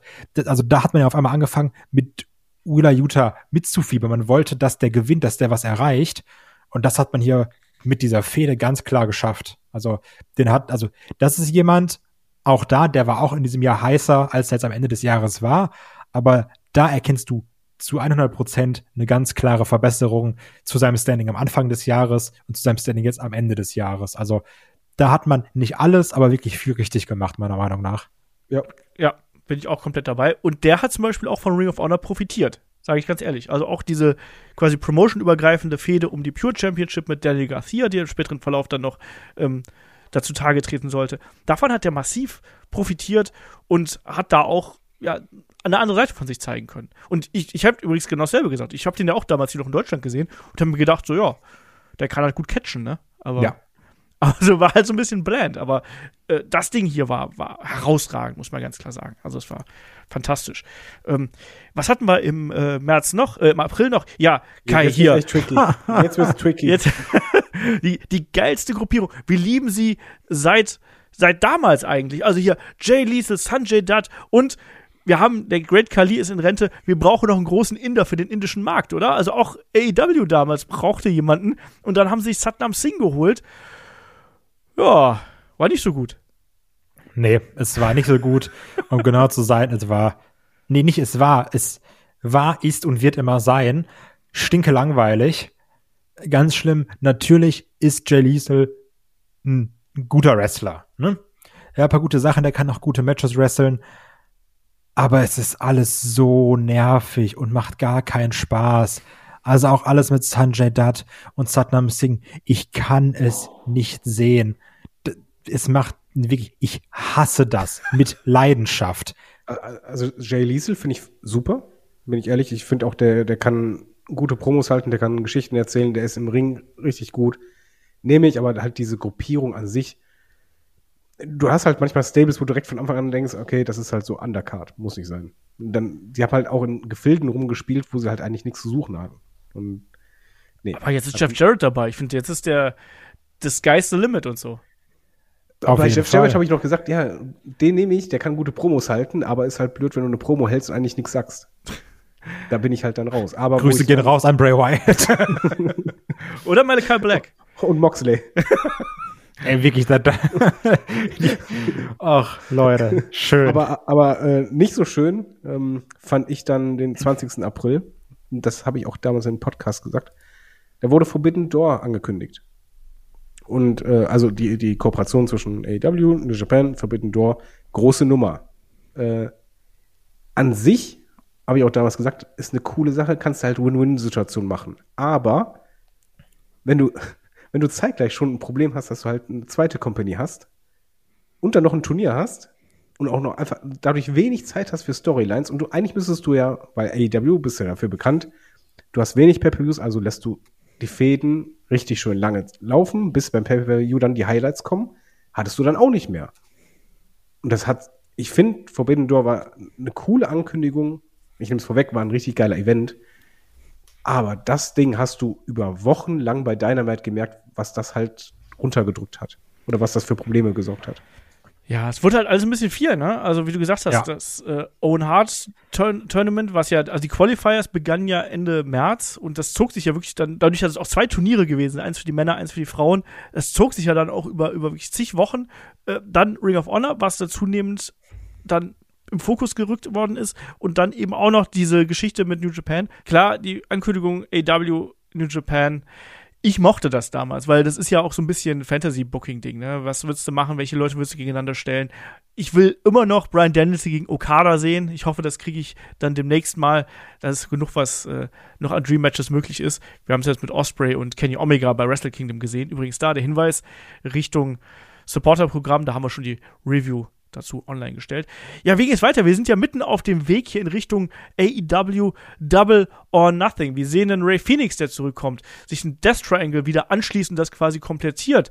Wir sehen einen Scorpio Sky, der sich den Titel wieder zurückholt und vor allem dann auch eben die große Geschichte mit CM Punk und Adam Page, die dann eben weiterläuft und im weiteren Verlauf natürlich auch die, ja, ominöse Promo, die dann dafür sorgt, dass CM Punk ein bisschen beleidigt ist und dann ein bisschen zurückbeleidigt im späteren Verlauf. All das nimmt jetzt hier so richtig Fahrt auf. Und auch das House of Black, da kann der Kai sagen, was er will. Auch das hat hier schon so die ersten Geschichten gehabt, ne? Also damals natürlich noch die, äh, die, äh, wie hießen die damals? Die, die Kings of the Black Throne war das damals noch, oder? Wie hießen die damals? Ich glaube, ja. Ja, ne? Sag Der einfach ja, damit er weiterredet. Der tätowierte Dünne und der tätowierte Dicke. Die Geschichte mit den Varsity Blondes damals und äh, läuft Julia Hart jetzt über. Das haben wir damals auch gehabt. Aber da hatten wir auch das schöne Wing of Honor Women's Championship Match, was einfach so, äh, es war grottig und es hat einfach keinem interessiert und du nur gemerkt hast, lass das aus der Show raus. Ja, ich reite drauf rum, aber ich bleib, da, ich bleib dabei. Das ist einfach, das zieht sich durch das Jahr, das ist auch mein Lowlight. Ähm, Mercedes Martinez gegen Diona Peraza war das damals. Das war Ich so hasse schlimm. Mercedes Martinez. Aber, aber das Match war auch einfach, das war so grottig, das war unsauber, es war langweilig, viel zu lang, die Crowd ist da eingeschlafen. Das, das war echt schwer. ja, Ja. Aber das war auch, auch nicht ideal. auch hier, das, das war ja so ein bisschen die Sache, die sich durchgezogen hat. Gerade auch mit Malachi Black, dieses, ich habe dich angespuckt, jetzt bist du verändert. Was dann sich auch durchgezogen hat. Auch Miro wurde auf einmal wieder so ein bisschen, ich spreche mit Gott. Was aber also, das war cool. ja, das ist, ja, Sting. wenn man, wenn man mag. Wollte ich gerade sagen, bis dann Sting gesagt hat, ist mir doch alles komplett egal. Ich mach den No-Sell alle rasten aus. Your powers don't work here. Hat er gesagt, schön. Und natürlich in den zehn Prüfungen des MJF hatten wir unseren guten alten Freund Big Cass, aka W. Morrissey, aka Olaf, den besten Namen, den er jetzt natürlich hat. Big Bill natürlich. Big Bill. Das ist so schlimm, ey. Ja. Äh, aber wie gesagt, damals ist halt wirklich viel, viel passiert und fast schon zu viel. Dadurch, Ja, aber das war halt das Problem. Ja, du ja, ab- Double or Nothing aufbauen. Du hast immer mal wieder Ring of Honor mit aufgebaut. Und du musstest, weil es schon ein bisschen schon am Horizont war, natürlich, auch immer gucken, was passiert bei Forbidden Door irgendwann. Ja. Also, hier kam viel durcheinander. ja, das ja, und war vor allen Dingen auch sehr viel Sprunghaftes. Du hast ja teilweise äh, eine Fehde, also ich sag mal eine AEW-Fehde, musstest du aber kurzzeitig unterbrechen und halt die Forbidden Door-Gegner mit reinschieben, um daraus eine Mini-Fehde zu machen innerhalb von drei Wochen. Du hast halt alle, immer wieder was unterbrechen müssen, was anderes reinschieben müssen, dann noch da und boah, das war furchtbar. ja, äh, ich weiß auch, da haben wir damals gesagt, so dieses, uns geht dieses stringente Storytelling, was AEW vielerorts ausgezeichnet hat. Nicht immer, aber sehr oft ausgezeichnet hat bis dahin. Das ist uns hier abhanden gekommen. Und es ist auch ganz klar, wenn du so viele Hochzeiten hast, auf denen du tanzen möchtest, dann wird das umso schwieriger. Und dann war es ja auch schon jetzt äh, im Mai der Fall, dass dann die ersten ja, Meldungen sich verdichtet haben, dass man Trios-Bells einführen wollte. Das hat nicht allzu lange gedauert, dann wurden diese Gerüchte auch in handfeste Fakten und dann haben wir die auch bekommen. Hat ein bisschen noch gedauert, aber. Aber, aber du merkst schon so eine gewisse Grundtendenz, ne? Immer dieses mehr, mehr, mehr, mehr. Lass Ja, noch ja. mehr Bells, noch mehr Shows und noch mehr Companies rein. Obwohl ich Trios Bells nicht verkehrt finde. Ich find's nicht verkehrt, wenn du nicht zeitgleich 48 andere Bells in deiner Show hast. Das stimmt. Ja. Aber dann, Ja, dann möchte ich einfach nicht noch einen Belt. Dann möchte ich auch nicht noch einen noch ein Turnierbelt haben, dann noch den Belt und dann noch einen weiteren Belt. Ich meine, dieses Jahr, wir haben halt ein Belt nach dem anderen um die Ohren gehauen. Wenn du nur AEW guckst, hast du auf einmal die Ring of Honor Belts gesehen, dann hast du auf einmal die New Japan Belts gesehen, hast du auf einmal den Trios Belt gesehen, hast auf einmal die Own Heart Tribute Tournament, wo du denkst, okay, es gibt einen Pokal. Nee, gibt's, gab's auch noch Belts, hast du auch noch gesehen. Das Dann war halt einfach, noch die- du hast in zwölf Monaten so viele neue Belts um die Ohren gepfeffert bekommen, das geht nicht. Dann wurden noch die AAA-Dinger mitgebracht und von Osprey noch der Rev Pro Belt. Stimmt auch noch. Also eigentlich, egal wo Belts sind, alles mitnehmen. Ja.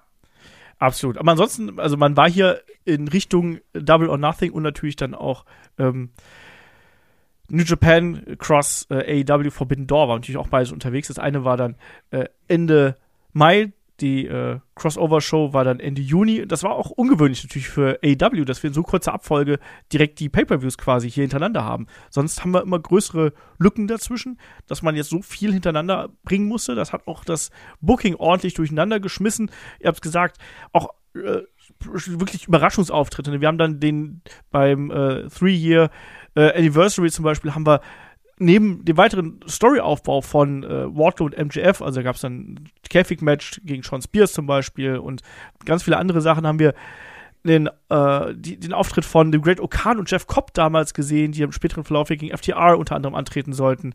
Ähm, das hat alles dem Produkt nicht unbedingt gut getan. Also diese Go-Home-Show damals zu Double or Nothing, die war gut, aber es war eben schon ein bisschen viel und es hat zu viele, ja, zu viele Möglichkeiten offen gelassen. Witzig finde ich, also aus heutiger Sicht vor allem, dass damals auch Interviews die Runde gemacht haben im Vorfeld von Double or Nothing. Natürlich CM Punk im Main Event, deswegen entsprechend viele Interviews, wo er damals gesagt hat, This is everything I dreamed Pro Wrestling could and should be. Hm. Lass es einfach mal so stehen. Kann man nachlesen beim Wrestling Observer. Ähm, und dann haben wir am 29. Mai 2022 natürlich Double or Nothing gehabt. Auch da wieder, es gab Debüts, aber diesmal nicht ganz so prominent und krachend, wie man das sich vielleicht äh, gedacht hätte. Wir haben Athena gesehen, die debütiert ist, und Stokely Hathaway, der dann im späteren Verlauf ja, ja zum einen natürlich mit Jade Cargill da was am Laufen gehabt hat und dann aber natürlich jetzt mit The Firm die Rolle gehabt hat. Und Aber- Paige Van Zandt hatte doch, glaube ich, ihr erstes Match. Stimmt, die war auch noch da. Aber es wurde ja noch über was anderes berichtet, nicht nur über die Ja. Matches, sondern natürlich, wir haben so viel über Wardlow gesprochen, MJF, Mensch, große Storyline, guck mal, das, wir haben jetzt Mai, wir reden seit Anfang des Podcasts darüber. Déjà ja, Kai, und im Endeffekt, über das Match MJF gegen Wardlow haben wir eigentlich vergleichsweise wenig geredet. Ja, das Problem war natürlich auch, das Ding hier war auch trotzdem ein großer Moment. Und die Leute haben sich auch gefreut und die fanden es auch gut, dass Wardlow hier das Ding gewonnen hat und auch sein Contract dadurch gewann. Aber das Problem war ja, dass das ganze Ding, was immer noch ein richtiger Arschloch-Move ist übrigens, ähm, Was ist denn überschattet. da passiert? Ja, was ist denn da ne? passiert? Lass mich doch aufbauen, halt die Klappe. Okay, Entschuldigung. Überschattet. Jetzt macht einer auf MJF, ich glaub's ja nicht. Sag als Überschattet nächstes, feuer mich doch, feuer mich doch. von dieser No-Show von MJF bei dem Meet and Greet, wo Leute Geld dafür bezahlt haben, einen MJF zu treffen und MJF nicht aufgetaucht ist, weil es gab dann ja diesen Disput um den Vertragsstatus eines MJF. Er möchte mehr Geld haben. Tony Khan möchte, dass er eine Vertragsverlängerung unterschreibt. MJF sagt, nee, ich möchte aber nur mehr Geld haben ohne Vertragsverlängerung. Da, da fing ja auch eine Sache an, die mich brutal genervt hat und auch immer noch im Laufe des Jahres immer mehr brutal nervt, dass Leute bei alles und bei jeder Situation sagen, ja, ist ein Work. Weil man hat auch hier wieder gemerkt, AW ist recht gut darin, reale Sachen aufzugreifen und in Storylines unterzubringen. Das haben sie auch hier gemacht. Und dann sagen Leute immer, er war von Anfang an so geplant. Das ist so ein bisschen das Problem, was sich auch da durchzieht, weil auch hier natürlich ist MJF und der ist ja der Böse, aber auch ähnlich wie bei der Hangman Punk Promo, du hast gemerkt, so langsam kochen hier gewisse Egos über. Und Leute fangen an, sich jetzt unabhängig davon, ob MJF mal Geld zusteht oder nicht, ne, weil der Typ ist ein Star, müssen wir nicht drüber reden. Aber Leute fingen an, sich öffentlich unprofessionell zu verhalten. Und das hat dann, ähnlich wie bei diesem Match, den Fokus von den eigentlichen Stories genommen. Und das war hier auch so. Also Weil Wardlow gegen MJF war weniger das Thema. Auf einmal war immer erst das Thema, taucht MJF überhaupt auf? Das, was mich halt am meisten stört, und das zieht sich halt durch, durch das Jahr, was du halt immer wieder hast, äh, du bist ja dabei, jemanden aufzubauen und derjenige braucht diesen einen großen Moment. Du sagst, ja, okay, Wardlow hat ja gewonnen, aber faktisch wurde ihm trotzdem dieser riesig große Moment halt genommen. Eigentlich hättest du halt meinetwegen auch, das, das war ja auch kein richtiges Match. Und ich glaube auch nicht, dass wenn der Vorfall nicht gewesen wäre, äh, nee, wenn der Vorfall nicht gewesen wäre, dann wäre das, glaube ich, anders gewesen, das Match auch. So rum. Dann wäre es auch kein Opener gewesen. Zum ja, es wäre kein Opener gewesen und es wäre auch nicht so ein Rauschmeiß-Match von wegen, ich, ich lass mich halt vermöbeln und äh, lass einstecken oder das ist die Strafe für mich. Du hast halt dadurch den das Wichtige, du hast ja über Monate lang jemanden aufgebaut, diesen wichtigen Moment, diesen Payoff, den du brauchst, damit jemand halt diesen Next Step macht, den hast du dadurch halt ruiniert und darüber, richtig, über das Match redet halt auch kein Mensch mehr. Aber eigentlich musst du genau über diese großen Matches musst du ewig reden können. Und das dann später auch bei, wenn du halt denkst, okay, MJF ist wieder zurück und äh, gewinnt halt das Leiter-Dingsbums da und äh, Punk ist ja. Champion, alles klar, wir wissen, worauf es hinausläuft. Und eigentlich müsstest du über das große Comeback reden. Es ist wieder dasselbe. Also hier ist MJF das gleiche quasi passiert. Genau, es ist, ja. hier ist umgekehrt dann MJF dasselbe passiert, aber diese Sachen, die machen halt so viel Arbeit kaputt und zwar halt Arbeit von Monaten. Und hier hat man eben das Spotlight dann ja, es war anders hingewandert, ne? Das, die Aufmerksamkeit ist woanders hingewandert. Es gab ja da, ich weiß auch noch, wir saßen doch hier auch und haben quasi am laufenden Band nur auf Refresh äh, gedrückt und haben irgendwie Twitter durchforstet nach irgendwelchen neuen Meldungen. Wo, wo ist MJ jetzt? F jetzt? Er wurde im Casino gesichtet. Guck mal, er war am Buffet. Und es wurde ein Flug aus, aus Las Vegas gebucht. Genau. ja, war alles dabei. Also, da war ja äh, aber was man, was man zum Beispiel AEW noch zugutehalten muss, wenn man halt dieses, was das überschattet, wegnimmt, bei Pay-Per-Views liefern die ab. Das war ein guter äh, Pay-Per-View. Ich weiß auch noch, dass zum Beispiel das, das Tech-Team äh, Three-Way-Match, das war fantastisch, aber halt auch andere Matches haben dich auch überrascht, wo du denkst, ja, das, das war halt gut. Das Ding, ich war zufrieden, dass ich da ein paar Stunden saß und das geguckt habe. Auch hier, Leute, ne? Also, was man natürlich erwähnen muss, ist, wie die Young Bucks die Hardys durch ein fast 20 Minuten Match getragen haben und die wirklich haben aussehen lassen, als wären die größten Stars. Und Jeff sich Hardy sich aber auch verletzt hat, der auch nicht ja. wirklich 100% da gewesen ist. Genau, aber nichtsdestotrotz, also die Young Bucks haben schon gesellt wie Verrückte. Ja, ja, klar. Ja, genau. Aber selbst ein Match wie House of Black gegen Death Triangle, wo du einfach denkst, okay, die haben da so ein Feuerwerk abgefeiert. Ja, auch da wieder wrestlerisch echt gut, storymäßig. Und was wir absolut nicht vergessen dürfen, fast die größte Sache, die passiert ist, das Anarchy in the Arena ja. Match mit dem Toaster, Leute. Der Jake Hager vom Toaster zum Hut in 2022. Also das war ja nie. Genau, also also für, für die Meme-Kultur und für die GIF-Kultur hat auch gerade das Match sehr, sehr viel getan. Und wir haben uns davon allerdings erwartet, aber am Ende war es dann doch ganz witzig, außer die Tatsache, dass das Team von Moxley von den 22 Minuten Match ungefähr elf Minuten lief, was ein bisschen nervig war. Genau, Main Event dann CM Punk gegen Hangman Adam Page. Auch ein gutes Match, was CM Punk dann äh, gewinnen konnte, sich den Titel Ja. holen konnte. War okay. War okay. Ja, wollte ich gerade, ja, ne? Aber von gutes Match zu war okay ist ein Unterschied. ja. Danke, Kai. Ja. Ne? Das ist wieder so der, der Diplomatie-Olf. Alles ist gut, nichts ist schlecht. Und wenn man sagt, das ist nicht schlecht, dann dann ist, dann ist es eben okay. Das stimmt doch War, gar war, nicht. war, das auch, war das nicht auch das Match, wo äh, Punks Beine nicht die sichersten waren? Ja, wo er zweimal Ja. die Buckshot Lariat gebotcht hat. Ja, und das ist ja dann auch die Woche, wo er sich dann ja verletzt hat. Dann gab es ja hinterher noch ein äh, weiteres Tag-Match mit FTR. Also ich lasse mich ja- ein auf, das war ein okayes Match. Okay. Ich, ich sag gut. Das sage ich sehr gut. genau, aber So. also ich bin bei David, das, das war schon ein echt ansehnliches Event. Also Ja. das, das war wieder so ein klassisches AW-Ding, wo man sagt, da war für jeden was dabei. Ja, also da, da gehst du zufrieden raus, hast dann Bock auf Dynamite und bei Dynamite explodiert aber einfach mal voll die Bombe. Ja, die Pipebomb, ne? Das dürfen wir nicht vergessen hier. Auch dazu, also da haben wir auch sehr viele Breaking News Videos gemacht äh, zu der Zeit. Äh, MJF mit seiner Pipebomb Promo, wo er ja, ja gegen, gegen je, alles und jeden geschossen hat quasi und äh, keinen Stein mehr auf dem anders, anderen gelassen hat. Und mit dieser Promo, auch da, ne, hört euch die Breaking News Geschichten nochmal an, da sind wir nochmal durchgegangen, wo er Tony Khan beschimpft hat als Mark und wo er äh, auf die Ex-WWE-Leute eingegangen ist und so weiter und so fort, auf seinen eigenen Status eingegangen ist. Danach war er eigentlich ein Star und man hat das ja dann auch entsprechend aufbereitet, dass man ihn ja komplett rausgenommen hat. Er wurde ja, er war ja, er war ja Voldemort, ne? Er ist ja nirgendwo mehr aufgetaucht, er ist auf der, von der Website genommen worden, er ist in Shows nicht mehr aufgetaucht. Aber danach war er ein riesengroßer Star und quasi das heißeste. Eisen, was AW hat. Ja, und Babyface, also ja. bei, bei, den, bei den Fans, das war einfach, wo du dachtest, okay, innerhalb von einer Promo alles geswitcht und jetzt hast du deinen Superstar. Und wir verehren dich jetzt quasi. ja, und, und ich weiß auch noch, wie wir halt dann auch das Schöne beim Wrestling ist doch, wenn wir dann überlegen so, ah, was könnte jetzt passieren? Hm, was wird nächste Woche passieren? Wie machen die das denn jetzt? Und das haben wir uns da auch überlegt und da fühlte sich nur alles gut an. Und das war ja auch wieder das Ding, was ich meinte, dieses bisschen aus der Not eine Tugend machen, ne? Also es gibt diese No-Show und dann wird's aufgegriffen und in eine Storyline verpackt, die dann noch mehr Worked Shoot ist. Also dieses echte in was Fake-echtes einbauen. Also da, da wurde ja sehr viel verdreht und man wusste gar nicht mehr, was ist jetzt wahr, was stimmt nicht, oh, MJF raus, was ist da jetzt los? Dann gab's die Videos, wo auf einmal dann noch offscreen, also in der Werbepause, CM Punk rausgekommen ist, ähm, um da so ein bisschen, ja, die, die, die ersten äh, Hinweise zu streuen auf eine MJF CM Punk, finde die weitergeht.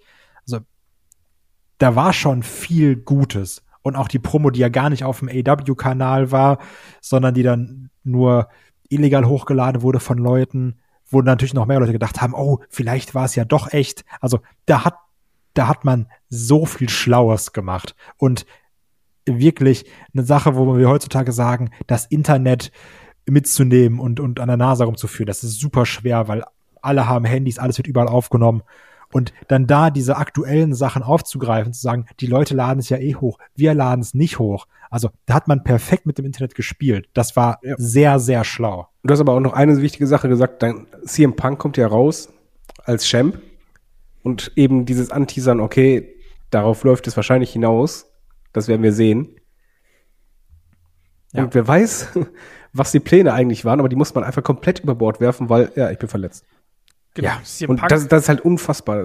Was für ein Timing. Er hätte sich ja vorher verletzen können, kein Ding, aber genau nach der Promo, wo du weißt, okay, es, es läuft jetzt drauf hinaus, verletzt. Ja. Verletzt, äh, dadurch natürlich auch die Pläne für Forbidden Door komplett hinüber, die weiteren Pläne auch für die Geschichte mit MJF hinüber. Äh, man hat dann eben den Titel äh, nicht vakantiert, sondern hey, es gibt mal wieder einen Interims-Champion und man hat so eine Art kleines Turnier hier auf die Beine gestellt. Also, falls ihr euch noch dran erinnert, John Moxley, der war ja ohnehin Number One Contender ne, aus diesen damals noch aus diesem Wertungssystem, was man da gehabt hat, ne, die Tabellen, die ja immer weniger Rolle gespielt haben. Ich wollte ich wollte am Ende des Podcasts noch David damit aufziehen, weil David ja immer gesagt hat, oh, die Ratings oder das, das Wertungssystem ist so wichtig. Ja, Also- aber ich sag mal, ich, Moment, ich, ich sag mal, nicht so wichtig, aber ich finde das ein sehr gutes Mittel und Ja. Ich, ich sag's mal so rum. Welches Jahr hat dir denn besser gefallen bei AW? 2022 oder 2021, wo es noch das Ranking mehr Bedeutung hatte? Denk mal Ja. drüber nach. Also das ist wirklich Äpfel mit, mit Autos vergleichen.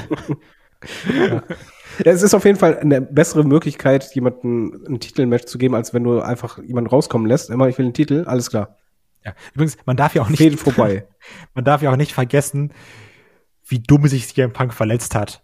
Mit einem, mit einem Crowd Dive. Dass er da über die Absperrung springt und dabei sich den Fuß anballert. Ich Ja, sag mal, war vermeidbar. Also, das ist schon alles sehr blöd. Ja, und dann gab es natürlich einen Interimschamp, wie Olf schon gesagt hat. Und es kann niemand anderes werden als John Moxley. Das Turnier war im Übrigen nicht schlecht.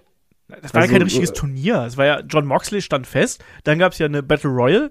Die hat dann Kyle O'Reilly gewonnen, sodass wir dann John Moxley gegen Kyle O'Reilly haben. So, wer dann um die Interims-Championship bei Forbidden Door catchen würde, gegen einen Vertreter von New Japan, Hiro äh, Hiroshi Tanahashi oder Hiroki Goto. Und mal ehrlich, in welcher Welt besiegt denn Kyle O'Reilly John Moxley? Bitteschön. Der, der kann zumindest zum vernünftigen Match ziehen. Ja, aber auch, aber auch hier Hi- Hiroshi Tanahashi gegen Hiroki Goto, also nichts gegen Goto, aber das ist schon eine andere Liga und man wusste von vornherein, okay, natürlich. es läuft auf Mox gegen äh, Tanahashi hinaus. Auch das Ah, aber Moment, schlecht. Moment, aber eine Sache müssen wir, also ich, ich meckere gern über Moxley, weil Promo schlecht und äh, beziehungsweise immer dasselbe. Also er sagt halt immer dasselbe. Matches bin ich kein Riesenfan von, aber was man halt sagen muss, ähm, was sein Standing bei mir als Fan angeht und ich glaube innerhalb der Company, da, da ist er schon extrem gestiegen in diesem Jahr. Eben halt auch deshalb, weil er sich halt dann reingeworfen hat. Okay, dann mache ich den Interim-Champ, dann gehe ich halt in diese äh, in diese Fäden, weil da ist jetzt der Pay-Per-View und dann mache ich halt das und dann springe ich wieder ein und sonst was. Absolutes Workhorse, ja klar. Auch Man- gebo also geborener Anführer, ne? Ähm, aber ja, dieses, das, dieses war ja kein richtiges Turnier, das waren ja so quasi zwei Matches, die dann da ausgefochten worden sind in diese Battle Royale. Ähm, egal. Was wir auch zu der Zeit gehabt haben, natürlich äh, 8. Juni, ähm, da gab es diese Casino Battle Royale, die Kyle O'Reilly gewonnen hat. Ähm, da gab es auch die Ankündigung einer neuen Championship. Die AEW All Athletic Championship haben wir damals gehabt. Wir brauchen mehr Gürtel. wir brauchen, ey, wir müssen im Ausblick unbedingt überlegen, welche Gürtel es demnächst noch gibt. Obwohl ich, ich, mag ja das, ich mag ja das Konzept eigentlich ganz gern mit der AEW äh, All Atlantic Championship, dass die überall verteidigt wird und so. Das finde ich eigentlich ganz nett. Aber Aber hat das nicht nur gegriffen, als Als Pack. Pack noch Champion war? ja, Danach war es egal. ja, Und seitdem ist es die Rampage Championship geworden. immerhin. Ähm, Aber, aber dafür haben wir Will Osprey gesehen bei Dynamite und äh, wenn es was Positives gab bei Forbidden Door, was so Aufbau und so weiter angeht, das war schon ein Pluspunkt. Genau, auch mit Aussie Open auch noch mit dabei, dann im späteren Verlauf. Ne? Also, die haben auf jeden Fall äh, hier einen Eindruck hinterlassen. Und wenn man sich das anschaut, was dann daraus geworden ist, Wrestle Kingdom, dann kann man das schon mitnehmen. Ähm, ja, mitgenommen wurde auch Jeff Hardy, aber von der Polizei. Meinst du, wir sind wieder beim Thema, man hat was geplant, was groß ist und man konnte es nicht machen, weil was dazwischen kam? Genau, 15. Juni, Road Rager hätte es eigentlich ein Triple Threat Leitermatch geben sollen mit den Hardys, den Young Bucks und dem Jurassic Express. Tja, dummerweise hat Jeff Hardy andere Pläne gehabt und äh, dann wurde das Ganze ein normales Tag-Team-Match und äh, die Young Bucks konnten sich die Titel holen. Ach ja, das war. Jeff Hardy stand sich mal wieder selbst im Weg. Er hat den klassischen Jeff Hardy gemacht. Und ich finde auch im Juni ungefähr, also es war ja die Forbidden Door Zeit. Da hat man, was Verletzungen angeht, aber alles mitgenommen, oder? Auf jeden Also, Fall. Ich glaube, das, das schaffst, schaffst du als Company, glaube ich, nur einmal, während du bestehst. Also es war ja so wirklich viel die auf einmal. große, Boah. die große Sache. Jurassic Express verliert die Bells. Wir sind natürlich alle traurig, weil das waren unsere Jungs. Christian turned. Es, es gibt dann auch dieses große Hin und Her. Wir wollen das Aufeinandertreffen zwischen Jungle Man, also zwischen Jungle Boy Jack Perry und Christian haben. Doof nur eben, dass sich dann Christian ebenfalls verletzt. Und das Blow-Off-Match gab es bis jetzt noch immer nicht. Es gab den Turn, nicht Turn, Turn von Luchasaurus, der wirklich schlecht geschrieben war. Also wirklich katastrophal schlecht geschrieben war. Wo man auch nicht wusste, was ist denn jetzt überhaupt los? Wir hatten trotzdem dadurch wirklich gute Christian Cage Promos, Ja. ähm, Alles und jeden beleidigt hat einfach. ja, wo alles und jeden beleidigt hat. Die aber, und das war sehr gut. Ja. Obwohl man auch ehrlich gesagt sagen muss, nach fünf Promos hat man es dann auch gesagt, weil ich sag einfach nur irgendwas krass Shocking-mäßiges ne, hat sich dann auch so ein bisschen durcherzählt. Ja, aber ich meine, das Problem ist ja, du hast ja deinen Plan, kannst du aber nicht durchführen. Also ja, vielleicht wirst du ja doch schneller fit, lass mal irgendwie weiterziehen. Und Ja, lass mal gucken. Ne? in dem Zeitraum hast du gemerkt, wie halt überall, also ich weiß nicht, wie es bei euch ging. Im Juni habe ich das Gefühl gehabt, dass so, äh, als wenn du so eine Pyramide hast und du ziehst so den ersten Stein raus und es fällt so langsam alles in sich zusammen und du kannst nichts dagegen machen. Genau, weil nur eine Woche später verletzt sich Brian Danielson und kann nicht bei Forbidden Door antreten. Genau, Und auch nicht dann- bei and Guts. And Guts ist noch wichtiger.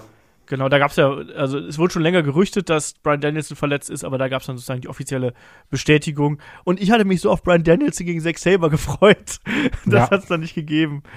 Ähm, und auch bei New Japan gab es ja auch Ausfälle. Ne? Ähm, Hiromu Takahashi war, war auch äh, eigentlich gebuckt, der hat irgendwie äh, Fieber gehabt und konnte nicht anreisen. Tomohiro Ishii ähm, sollte im All, All Atlantic äh, Four-Way antreten, der konnte auch nicht antreten.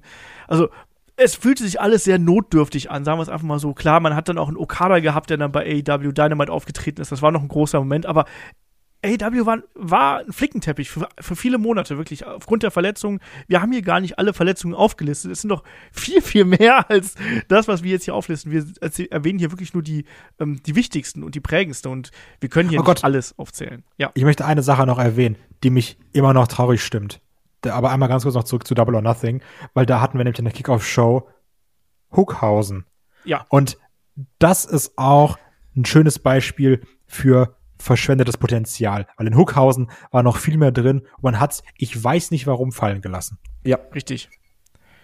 Richtig. Habe ich auch eigentlich, eigentlich auch einen, einen äh, Vermerk machen wollen, dass wir das auf jeden Fall noch erwähnen, weil das ist auch eine tolle Geschichte gewesen. Ich mochte das auch unheimlich gern. Das kam mir auch super gut bei äh, den Fans an. Ja. Ja, und dann sind wir eben bei Forbidden Door, was trotz der Umstände war es auch eine gute Show, muss man sagen. Also auch Ja. von from top to bottom. Aber auch da, Verletzungen ziehen sich auch hier rau durch natürlich. Adam Cole, der Das war unfassbar, der Juni, ey.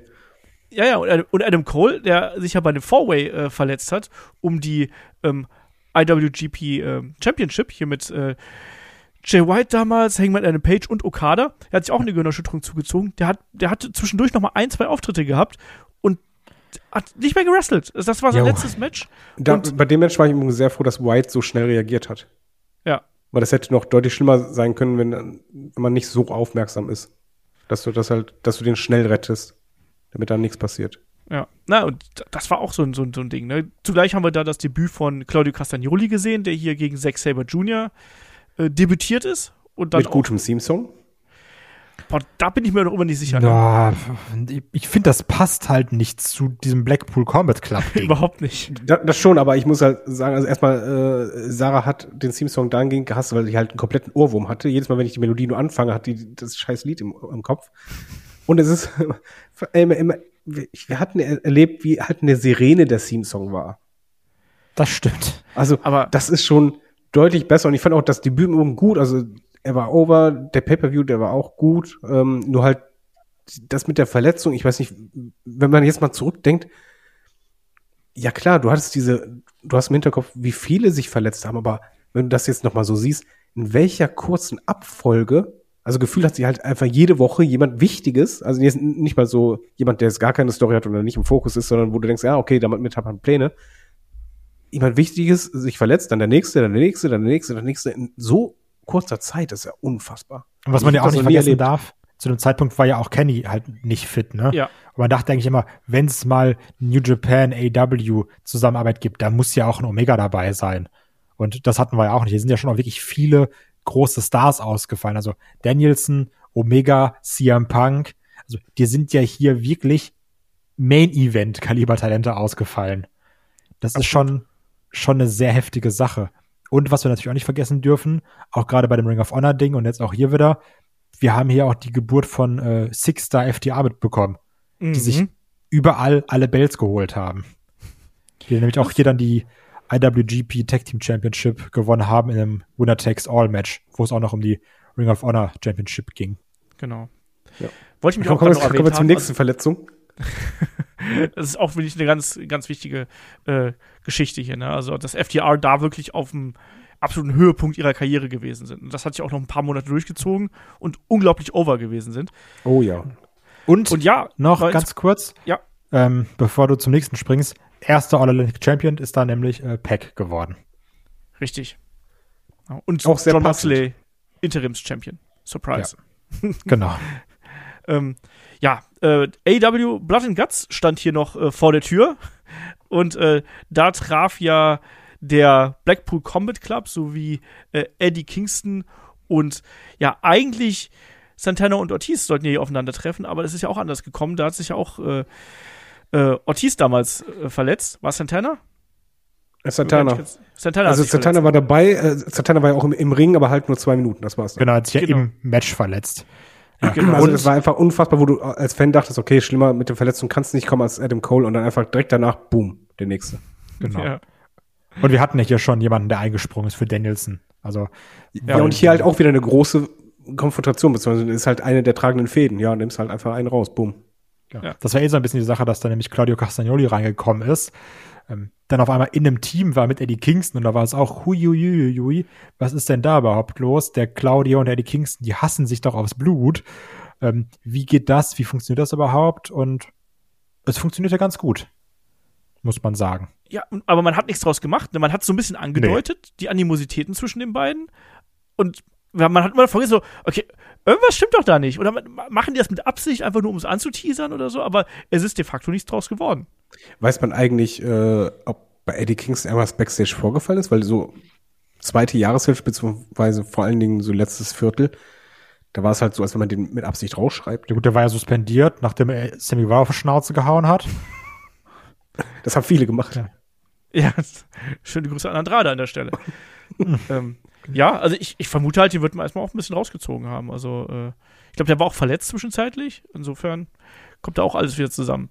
Ähm, auf jeden Fall, wie gesagt, Blood and Guts haben wir noch gehabt. Wenn wir dann Richtung Juli gehen, dann äh, Wardlow, der dann auch merklich abgekühlt ist. Der hat ja diese ominöse Geschichte dann auch gegen, gegen die Security gehabt, wo er dann von Smart Mark Sterling ja verklagt worden ist und all sowas. Das war so dachte, unnötig, ne?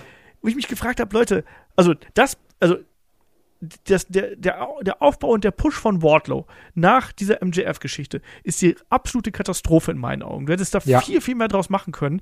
Und stattdessen, das Erste, was du dann überlegst, ja, ich finde, gegen so einen komischen Anwalt und gegen Securities. Also erinnert ihr euch noch an dieses bescheuerte Match, wo der da die ganzen Securities aufgestapelt hat und gepowerbombt hat? Ja, generell, Das war generell, du hast ja das Gefühl gehabt, okay, der braucht jetzt einen Kontrahenten, an den er ja weiter wächst oder der zumindest auf Augenhöhe ist, aber stattdessen haust du halt einen Anwalt raus, der ja auch vom Standing her nicht mal irgendwie so ein Anwalt ist, der jetzt weit oben ist, sondern einfach Wumpe. Ja, also auch, dass man Mark Sterling immer und überall reingeschmissen hat. Also, das war eh das Problem. Dass man entweder, du hast Mark Sterling genommen und jetzt nimmst du eben Stockley Hathaway und schmeißt ihn da rein. Und wenn die beiden keine Zeit haben, dann sagst du, du, Jay Liesel und Sanjay Dutt, habt ihr nicht nochmal Bock? Also dieses komische Fäden überbrücken gegen komplett egale Leute. Das ist ganz schlimm, was man da in diesem Jahr angefangen hat. Und dass man sich da jetzt auch wirklich so, ne, die, die heilige Dreifaltigkeit da reingeholt hat mit, mit Mark Sterling, Stockley Hathaway und Sanjay Dutt und Konsorten. Sagst du, entweder gegen den, gegen den oder gegen den. Das ist ganz, ganz schrecklich. Ja, ja. Naja, und, und es geht eben dann auch so weiter. Also klar, Wardlow, der konnte sich dann hier die TNT Championship holen. Das war dann sozusagen sein, sein Höhepunkt erstmal, aber auch da, die großen Ausrufezeichen fehlten auch. Und ja, stattdessen haben wir dann auch im Verlauf jetzt natürlich so ein bisschen improvisiertes Programm gehabt. Man hat gemerkt, dass Talent weggefallen ist aufgrund von Verletzungen und dass plötzlich anderes Talent aufgebaut werden musste und dass du andere Fäden in den Mittelpunkt setzen musstest. Ähm, kleine Veränderungen hat es dann gegeben, ne? Und wir sehen Welche dann zum Beispiel, Fäden? Wir haben durchaus noch Fäden gehabt. Also zum Beispiel, wa- was ich als, als eine Fehde äh, nennen würde, die davon profitiert hat, ist zum Beispiel der Gun Club gegen die Acclaimed. Ich glaube, die hätten beide nicht so gut ausgesehen, ähm, wenn andere große Fäden da drüber gestanden hätten. Ja, das, Wo man da, auch da hätte ich muss, auch, Anfangs hat es auch keinen interessiert, aber irgendwann hat so Ja. Klick gemacht. Ja. genau. Also ich hätte auch nie gedacht, dass das daraus wird. Und das war ein Beispiel, was wir auch der WWE ganz oft vorwerfen, zum Beispiel Rusev Day, um ein Beispiel zu nennen, ähm, dass man gesehen hat, da ist was over, man weiß nicht genau, warum auf einmal alle Sesame mitmachen und warum das so groß wird. Und dann auch Daddy Ass, der jetzt ja eigentlich auch erst geturnt ist gegen Acclaimed und dann bei seinen News geblieben ist, bis man dann gemerkt hat, jo, die Leute haben da richtig Bock drauf. Dieses, Sesame Daddy Ass wird geschrien, wir machen Shirts draus und nehmen komplett den Hype mit. Das hat man sehr schlau gemacht. Und dann Mhm. gesehen, die Fans haben da Bock drauf, alles klar, dann nutzen wir das doch. Genau so. Genau so. Deswegen, aber was dann noch weiterging im Verlauf, war dann die Geschichte mit äh, Eddie Kingston und Chris Jericho. Das mündete ja dann im Barbed Wire Match bei Das war gut. Fighterfest. Nee, war es nicht. Nee, war's Ähm, nicht. Also- nee, das war nicht gut. Das war auch der Zeitpunkt, wo halt die Fehde schon viel zu lang ging, weil das, das fing ungefähr im Februar an und im Juli waren wir alle so, Leute, ich kann nicht mehr. So, Ja. hör doch einfach auf. Weißt du noch, Kai, diese, dieses geile Shark Week äh, Crossover, was wir da gehabt haben zu Fighterfest? Aber wo die alle im Käfig waren. Ja. Und den, mit den Haien neben die Kommentatoren? War das auch ein Hai? Da war auch ein Hai, ja. Und die Leute hatten auch so Haiflossen auf dem Kopf teilweise im Publikum. Und die JS war auch im Haikäfig und, und kam nicht raus und haben dann gesagt, ja egal, dann gehen wir raus. Und wir passen ja Das war am durch. besten einfach so. Ich krieg die Tür nicht auf, egal, gehen wir durch. Bis auf eine, einer kam nicht durch. Ja, Also zu das war, Ähm, also, wenn wir natürlich auch zu dieser Zeit dann auch immer mal wieder gesehen haben, waren dann ähm, Konosuke Takeshita. ja, Okay. den mag ich. Ich hatte absolut keine Ahnung, wer das ist. Und ich finde ja Moxley meistens langweilig, aber das Match hier hat mir super viel Spaß gemacht. Also generell, ne, wie ich gesagt habe, Takeshita, ich kannte den nicht. Der hatte ein geiles Match gegen Moxley, der hatte ein geiles Match gegen Hangman und der hatte ein geiles Match gegen Eddie Kingston. Der hat alle verloren, aber hat immer Bock gemacht. Und dann ging er ja zurück nach Japan. Ich habe mir gedacht, ach Mann, schade, ich Ja. mochte den. Und jetzt ist er ja zurückgezogen nach Amerika und ich freue mich richtig. Und der twittert immer super, liebe Sachen, das richtiger wholesome Content. Ich liebe Konosuke Takeshita. Ja, So. absolut krank im Ring. Ja. Ähm, was Aber, auch überrascht äh, hat damals, war das Match zwischen äh, Brody King und Darby Allen. Ich weiß noch, da haben wir gesagt, oh, das Stimmt. wird nicht so Mhm. geil und dann ne, war es dann doch richtig gut. Generell auch die Fehde ähm, House of Black gegen Sting und Darby Allen war durchaus unterhaltsam. Jetzt nicht unbedingt High Class, fünf Sterne oder sonst irgendwas. Also Brody gegen äh, Darby, das war richtig gut. Aber klar, die Matches, die wir ansonsten gesehen haben, die waren auf jeden Fall unterhaltsam. Aber es ist schon ab- komisch, wenn man sich so das jetzt alles anguckt und Darby Allen, den hatten wir auch häufig so ein bisschen als Durchstarter bei verschiedenen Sachen auf dem Zettel oder der, der was Neues werden kann, eine der Säulen von AEW. Und der hatte auch im Jahr seine Matches, der hatte auch gute Matches, ne? Wie zum Beispiel das gegen Brody King. Oder auch das Match, was im Gedächtnis bleibt, wäre wegen dem Jeff Hardy Dive. Aber wirklich weiterentwickelt, so vom Charakter her, hat sich da gar nichts getan. Das ist immer noch der Typ, der mit Sting rausrennt, wenn einer auf die Schnauze kriegt. Na, wenn du mal realistisch das siehst, äh, er hatte halt gute Matches, aber er hatte keine einzige Fehde. Ja, genau, eben. Also, das, das ist das dann ist halt das. Problem, ne? Ähm, wo ich sagen muss, was nehme ich vorweg, was halt für mich halt der Punkt war, wo ich mal beim Review einfach sagen muss, okay, ich habe mich geirrt. Äh, Keithley und Swerve haben die Tag Team Belts gewonnen und ich bin kein Fan von zusammengemischten Teams und bei den beiden habe ich, als die zusammengemischt wurden, nur gedacht, boah, gibt mir jetzt nichts. Ich weiß nicht, ob das so klug ist. Keithley funktioniert nicht, Swerve, hm. Aber die sind im Laufe der Zeit, also als Titelträger, immer interessanter geworden für mich. Mhm. Und Ja, die haben auch mit dir. für, für die geilsten Matches gesorgt mit, und mit Acclaimed halt einen super coolen Gegner später gehabt im Jahresverlauf. Und ich gebe zu, im Juli habe ich nicht gedacht, dass die halt mich so unterhalten werden, sondern ich habe nur gedacht, oh komm, der Tag Team Belt ist doch was wert. Ja. Also, ab, und die, die waren auch ein schönes Gegenstück, an denen sich dann Acclaimed abarbeiten konnten. Ja. Ja, die, die haben mir einfach gefallen. Also ich, ich, ich fand beide als Team unfassbar unterhaltsam und äh, ein Swerve ist dadurch für mich erst ins Rampenlicht gekommen. Ich kannte ihn halt vorher nicht so wirklich, beziehungsweise habe halt nichts anfangen können. Und das war ein reines Win-Win. Hit, äh, Swerve war ja bei Olafs Lieblingsstable in der WWE-Geschichte bei Hitro. Ja. Ich habe schon damals gesagt, der hat, er hat viel Charisma und aus dem kann man viel machen und niemand wollte auf mich hören. Ja, Aber auch anfangs fand ich ihn bei AEW zum Beispiel nicht so überzeugend, aber dann irgendwann hat es halt Klick gemacht. Und, ähm, Aber auch da wieder ganz komisch, wenn man ehrlich ist. Im Juli Tech Champs geworden, jetzt schon wieder getrennt. Man könnte meinen, das hätte Olaf gebuckt. er hat wahrscheinlich die ganze Zeit äh, Fanpost geschrieben. Richtig, an Toni, an Toni persönlich. TK, wie ich ihn nenne. ähm, ja, was haben wir natürlich noch gehabt? Also klar, wir haben auch noch dann die nächste Ring of Honor Show gehabt, nämlich Death Before Dishonor. Und da muss ich mal hier auch gerade ganz kurz an der Stelle, bevor ich es vergesse, natürlich eine Lanze brechen für die Trilogie zwischen FTA und den Briscoes. Also das ist absolut fantastisch gewesen, was die da abgeliefert haben. Und ja, drei Matches, alle komplett unterschiedlich, mit dem brutalen Finish, mit dem Dog-Collar-Match dann äh, zum Abschluss. Jetzt hier das Two out of Three Falls-Match. Also das ist für mich die große Tag-Team-Fehde des Jahres. Also das ist was, das liebe ich und ich glaube, ich würde ich tue mich da so schwer mit, aber ich, für mich ist auch hier eins von den dreien ist auf jeden Fall auch das, das Match des Jahres für mich. Also fand ich ganz, ganz stark, auch wenn es bei ist ja eigentlich kein AEW-Match. Ne? Ich weiß, aber trotzdem sage ich das. Ich ähm, äußere mich auch nicht zu diesem Pay-Per-View, weil es, wir reden hier über AEW, nicht über Ring of Honor.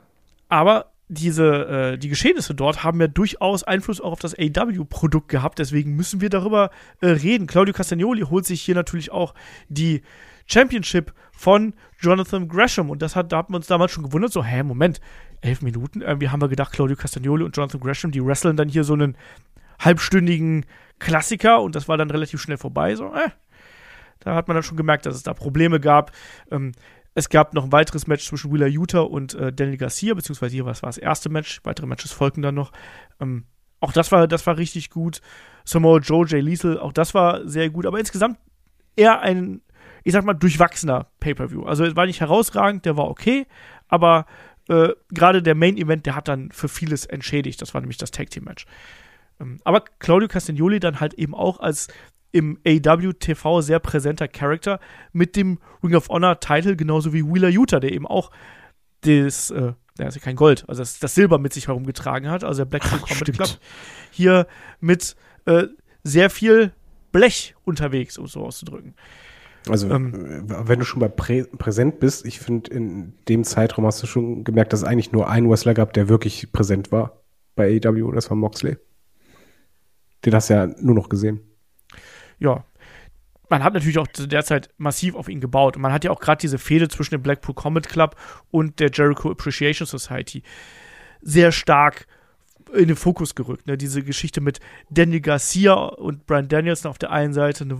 ne Brian Danielson, der quasi Daniel Garcia den richtigen Weg zeigen will und nicht den betrügerischen Weg von dem Chris Jericho. Ähm, Jericho, der war eine gute Story. Absolut. Also das ist auch eine Geschichte, die sich dann durchgezogen hat, die auch für längere Zeit geht und die dann auch ein Ende genommen hat, was wir vielleicht alle gar nicht so erwartet haben, weil es sah ja lange Zeit so aus, als würde Danny Garcia vielleicht wirklich zum Babyface werden und dann am Ende doch nicht.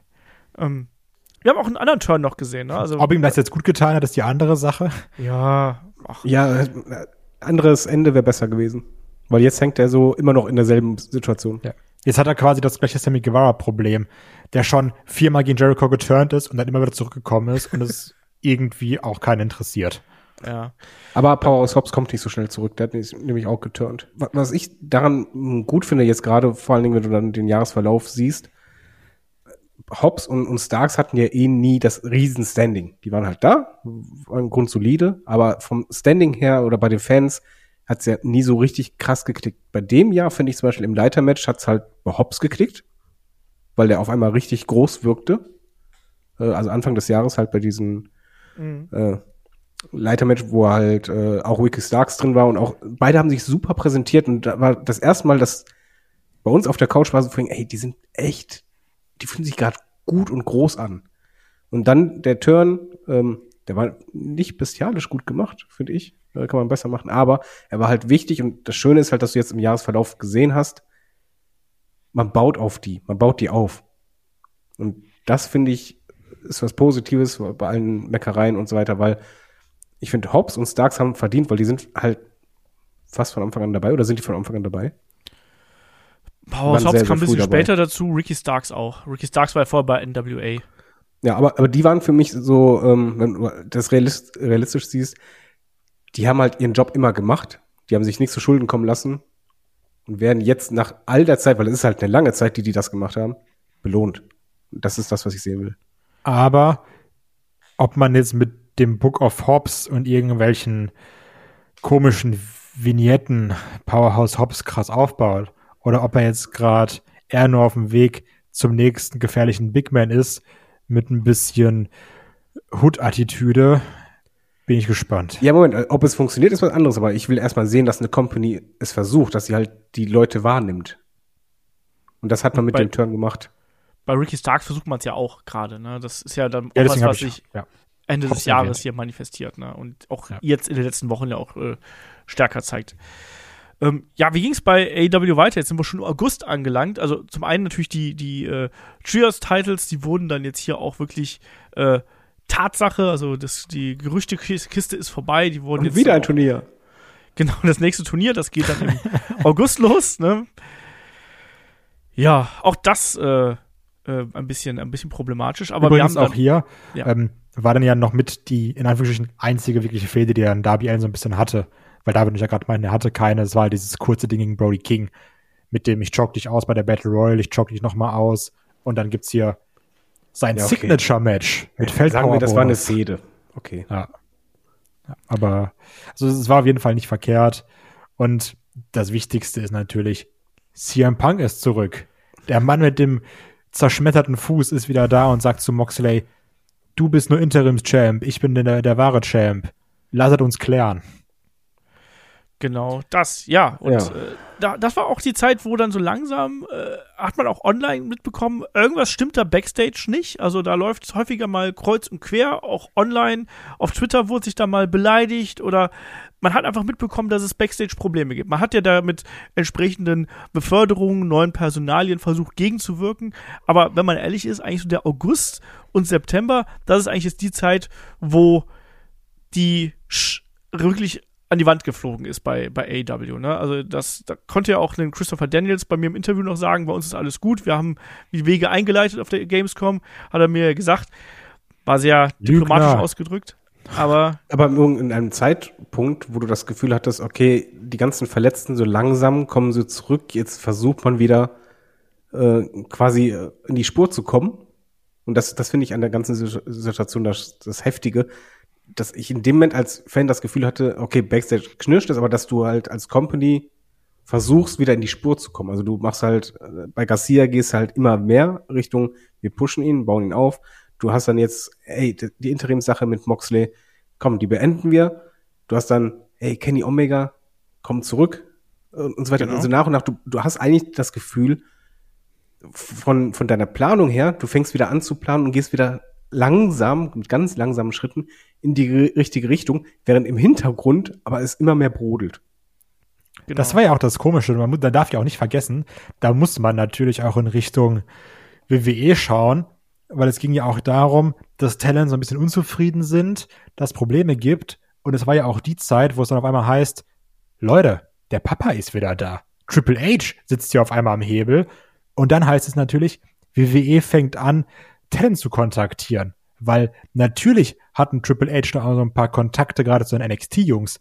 Und auf einmal heißt es, ja, der Bobby Fish, der will vielleicht zurück und bringt da auf einmal Kyle Riley mit und bringt der Adam Cole auch noch mit, weil Cole war ja auch so ein Triple H-Guy. Also da kam ja sehr viel durcheinander. AW kriegt auf einmal Backstage Chaos. WWE hatte ganz, ganz viel Chaos davor durch Vince McMahon. Aber auf einmal haben wir gedacht, Moment mal, WWE wird ja oder hat jetzt die Chance besser zu werden, weil jetzt ist Triple H da am Ruder und jetzt will man vielleicht wieder noch Talent abwerben sogar. Also das, das war, das waren ja ganz verrückte zwei, drei Wochen, ne? Also die danach Ja. wurden noch verrückter. Ja, so Richtung das All Out, Momentum ist voll gekippt. ja, das ist es eben, ne? Also auf einmal war WWE, die da vorhin seit Chaos hatten, da dachtest du, jetzt ist das die organisierte Firma und AEW, was immer das Land war, wo Milch und Honig fließt. Jeder ist happy, alles geil, beste Freunde. Hast auch mal mitbekommen, nee, da ist nicht alles geil. Und das hatten wir auch immer proph prophezeit, äh, wo wir dann meinten, irgendwann kommt der Zeitpunkt, wo bei AEW auch mal Sachen nach außen dringen, die nicht so gut sind. Nur, dass man dann nicht gesagt hat, ja, da gab es mal ein bisschen Stress Backstage, sondern dass man die komplette Bandbreite an Backstage-Stress mitgenommen hat. Wirklich alles. alles, was damit geht. konnte halt äh, keiner rechnen.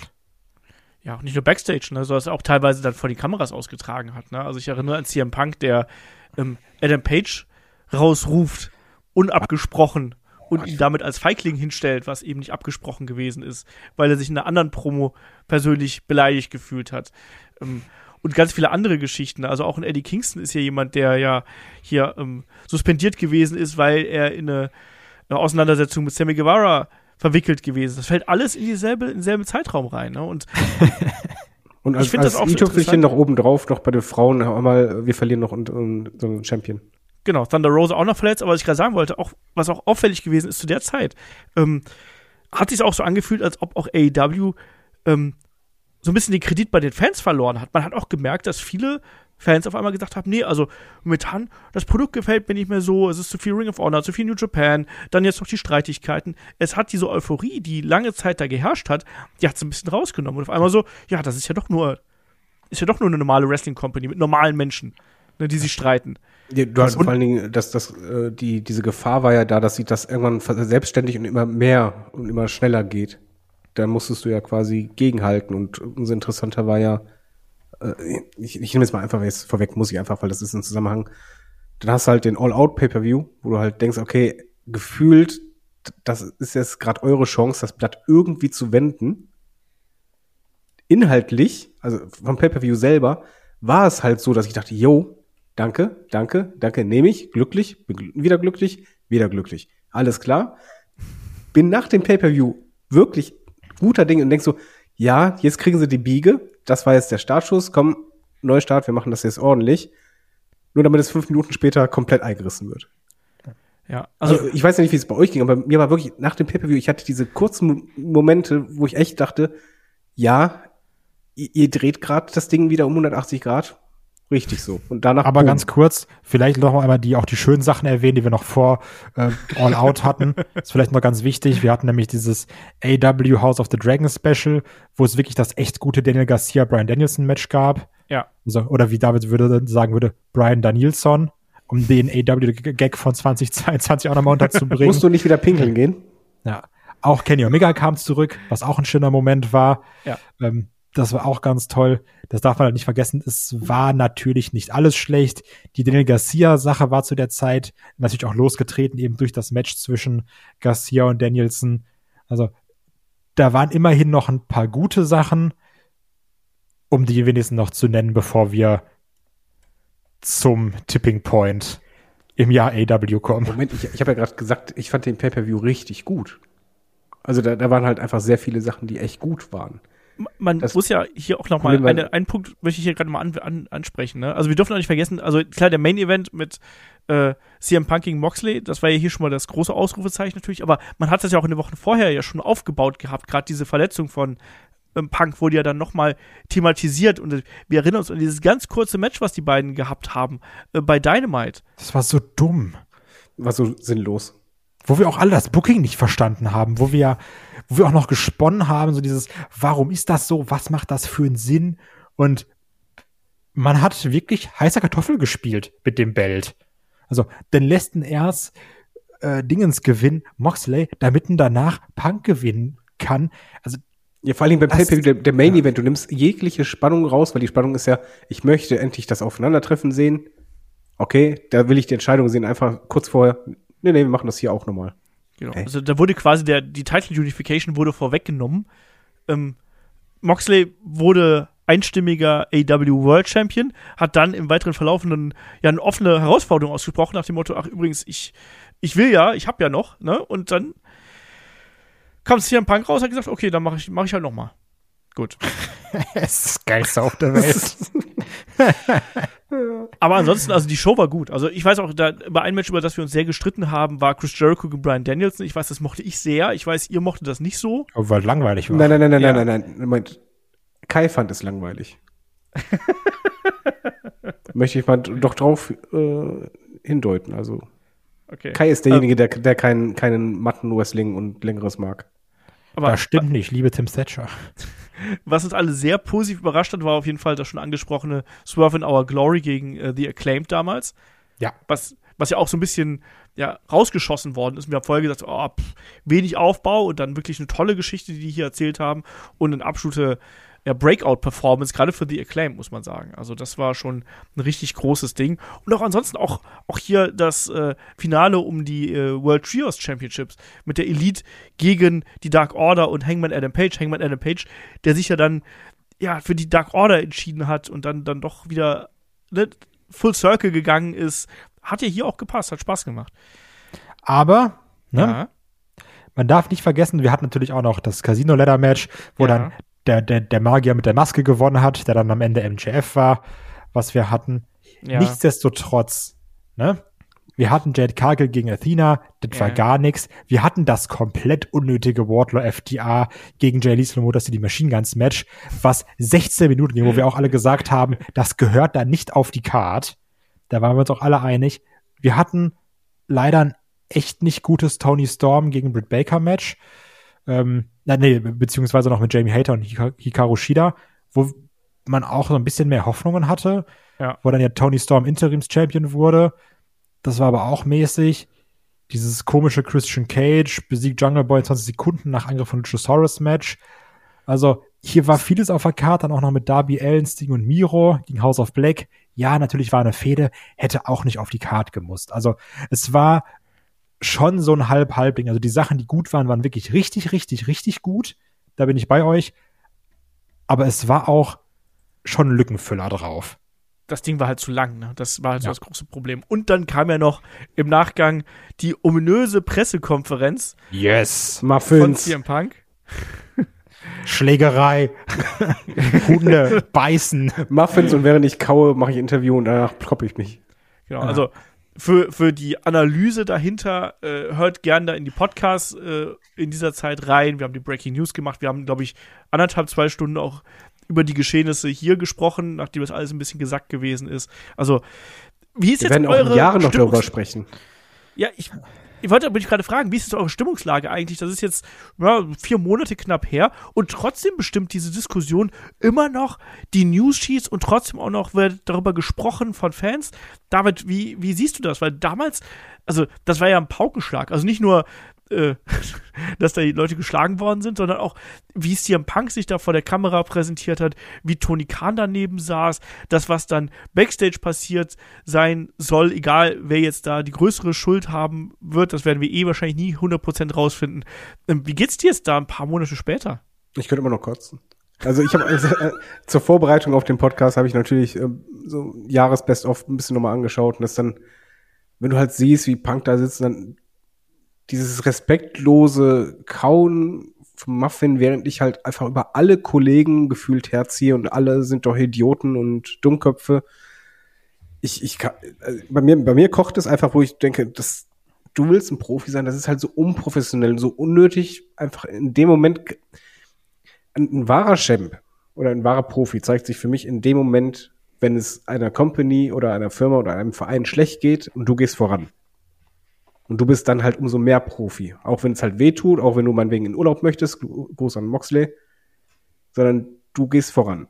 So, und dann hast du halt eine Company, die gerade echt ordentlich äh, Probleme hat und machst dann so einen Scheiß. Anschließend die Schlägerei, die finde ich auch nicht doll, aber damit habe ich weniger ein Problem als halt einfach diesen bewussten Auftritt vor der Kamera. Und das ist halt so mit eines der unprofessionellsten Sachen, die ich halt je erlebt habe, weil du auch noch das Gesicht der Company an dem Abend bist, weil du diesen größten Titel um deine Schulter gelegt hast. Also ich, ich finde es einfach furchtbar, ich komme darauf nicht klar.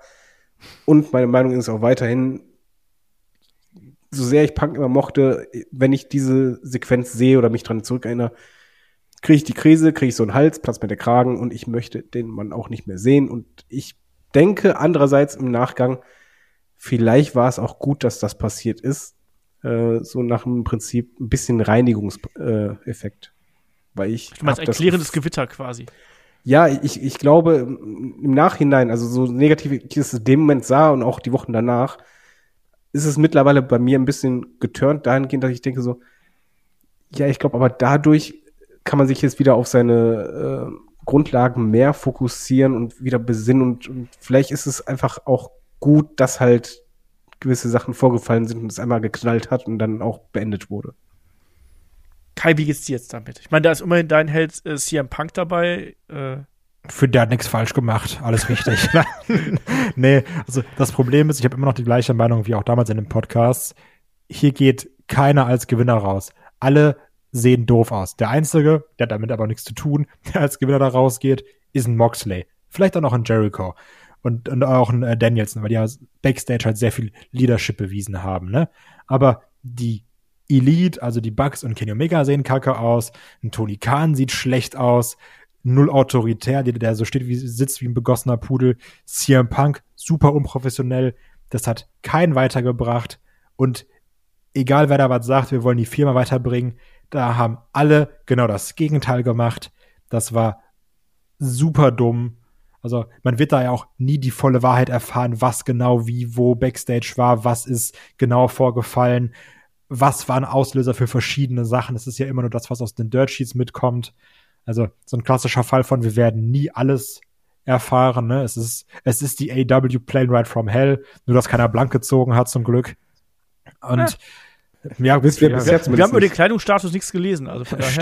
Stimmt. Skipper war einfach nackt und hat einen gebissen. aber dafür können die es toppen. Hier war ein Hund dabei. Ja, aber also das ist wirklich das Problem. Und ja, also ich finde es ein bisschen zu übertrieben zu sagen, es könnte reinigend gewesen sein. Vielleicht sehe ich das in einem Jahr oder zwei anders. Aber man muss halt ganz klar sagen, seit dem Ding ist AW viel, viel, viel, viel schlechter geworden. Besonders wenn du es halt vergleichst mit, was hätte sein können. Ne? Mhm. Also du merkst es ja auch bei, bei uns allen, du merkst auch auf dem Discord, jetzt nicht repräsentativ, aber ich finde schon, wenn man so in die Community hört und da muss ich halt einfach mein eigenes Verhalten bewerten und auch das, was auf dem Discord abgeht. Man merkt, dass das Interesse deutlich abgenommen hat. Und deswegen haben halt hier alle verloren. Du musstest notgedrungen Champs wieder krönen durch wieder neue Turniere. Moxley war wieder da, ne? Und klar, gut, dann finde ich dann noch ein bisschen langweiliger als andere Sachen. Dieses Was wäre, wenn wir dachten, oh, die Elites sind jetzt Trios-Champs, geil, wir kriegen MJF gegen Punk. Also da müssen wir sowieso nicht von Anfang dieses Was wäre, wenn. Aber AW hat da enorm drunter gelitten. Ja, MJF hat da auch enorm drunter gelitten. Das war ja eigentlich sowieso. sein Abend, ne? Also, der ja. ist hier zurückgekommen auch wenn er erst als Magier verkleidet gewesen ist, aber dann am Ende hat er sich dann demaskiert und eigentlich hätten wir alle über MJF sprechen sollen. Und stattdessen reden wir darüber, wie CM Punk einen Muffin in sich reinfrisst. Ähm, und danach, dass sie sich ja kloppen. Nee, da gab es halt keine Gewinner. Aber ich glaube trotzdem, es ist immer noch Wrestling. Ich halte trotzdem ein Comeback von CM Punk inzwischen nicht für ausgeschlossen. Ich halte, also sowohl bei WWE als auch für AEW, da habe ich auch ein bisschen meine Meinung geändert, weil ich glaube, dass da inzwischen so viel Geld drin steckt.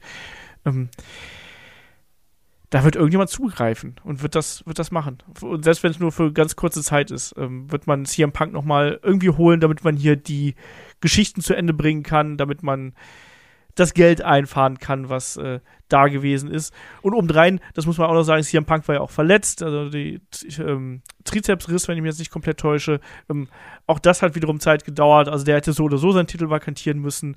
Dann die Elite suspendiert, äh, alle erstmal überall rausgeschnitten und nicht mehr erwähnt und dann erst mit nach Wochen wurde die Elite dann wieder reingeschnitten. Auch, und auch da, ne, sorry, du zuerst. Ich wollte gerade sagen, dass die auch nicht professionell ausgesehen haben. Das sind die, das sind die Bosse hinter dem Boss quasi. Auch die müssen sich da ein bisschen zurückhalten eigentlich, ne? Und ja. die müssen gucken, dass sie Maßregeln sind und nicht direkt die Leute auf die Schnauze hauen. Das ist halt auch das Problem dabei, ne? Und dann hast du natürlich auch einen Kenny Omega, den, den ne, liebe ich natürlich, geiler Typ. Aber wo es dann auch noch ein Interview gibt und heißt, ja, wir müssen Sachen auf sich beruhen lassen, bringt jetzt ja nichts danach zu treten. Zwei Wochen später sind sie in Chicago, botchen extra natürlich die Buckshot Lariat, zeigen GTS. Natürlich ist es auch Crowdwork oder sowas, ne? Aber dann wird's halt wieder witzig, kultig befeuert. Du kannst halt nicht so sagen und dich dann so verhalten. Also, das meine ich, ne? Es ist. Oder auch Tony Khan, der sagt, ja. wir sind auf dem Weg der Besserung aber dann drücken wir hier erstmal einen äh, Colt Cabana rein. Also, weißt du, solche, äh, man, man, hat ja schon auch nachgetreten. Also von beiden Seiten hat man nachgetreten. Ne? Also Eben. CM Punk hat nachgetreten, AEW hat nachgetreten. Es ist alles so ein, es hat alles so einen schmutzigen, dreckigen Beigeschmack. Und das ist eigentlich genau das, was AEW über die Zeit bis dahin nie sein wollte. Und das ist, glaube ich, auch das, was viele stört und was vielen auch den Spaß an dem Produkt ein bisschen genommen hat. Die gesagt haben, boah, mir geht's alles gerade so auf den Keks und ne? ja, wir wollten ja einfach Wrestling gucken ohne Backstage-Scheiß. Ich finde das ja ganz witzig, muss ich ja dazu sagen. Natürlich, ich bin ja auch so ein bisschen Elendstourist bei sowas, da ne? müssen wir nicht drüber reden. Halt ja, aber nicht, wenn das Produkt unterleidet oder wenn du halt ähm, Unprofessionalität in dem Moment hast, wo halt, wie gesagt, Olf hat es richtig gesagt, mit MJF, der hat halt darunter gelitten. Und das wäre eigentlich, hätten wir am Ende des Jahres sagen müssen, oh mein Gott, man hat da gerade den absoluten Megastar sondergleichen geschaffen, der auf der Welle reitet, wie man es noch nie gesehen hat. Da hast du viel weggenommen. Eigentlich hätten wir alle Ende des Jahres sagen müssen, Wrestler des Jahres MJF. Ja. Und wahrscheinlich sagen wir das jetzt nicht. Ähm, egal, auf jeden Fall AW hier zu dieser Zeit massiv im Trudeln, massiv im Umbruch. Ähm, klar, man geht auf Grand Slam zu, man hat dieses Turnier dann gehabt, ähm, um einen neuen AW äh, Champion zu krönen. Es war John Moxley, wenig Yes. überraschend. Wir haben auch einen Chris Jericho gesehen, der sich noch gegen Claudio Castagnoli die Ring of Honor Championship hier geholt hat. Ähm, was auch durchaus gut gewesen ist. Also ich mochte den Run von Chris Jericho, weil er halt so konträr zu den Tugenden von Ring of Honor gestanden hat. Ähm, die Acclaimed haben endlich ihre Tag Team Titles bekommen in einem wirklich schönen Moment Ja. für mich als alten Mann. Wir haben die Great Muta gesehen bei Grand Slam. Äh, Soraya ist debütiert mit einem cringeworthy äh, Promo-Duell damals. Das war ein bisschen In dem Moment haben wir unangenehm. noch gedacht, ja, geil. Und dann. Ich ja, habe nie gedacht, schade. ja, geil. Ich auch nicht, ich war auch nie ein großer Page-Fan. Hier Ja, müsste ich habe einfach, ich hab einfach gedacht, okay, komm, die, die, der Company, was halt fehlt, ist halt das entsprechende Roster bei den Frauen. Nimm den Page damit rein, bis man eine Soraya, yo, guter Theme-Song. Mhm.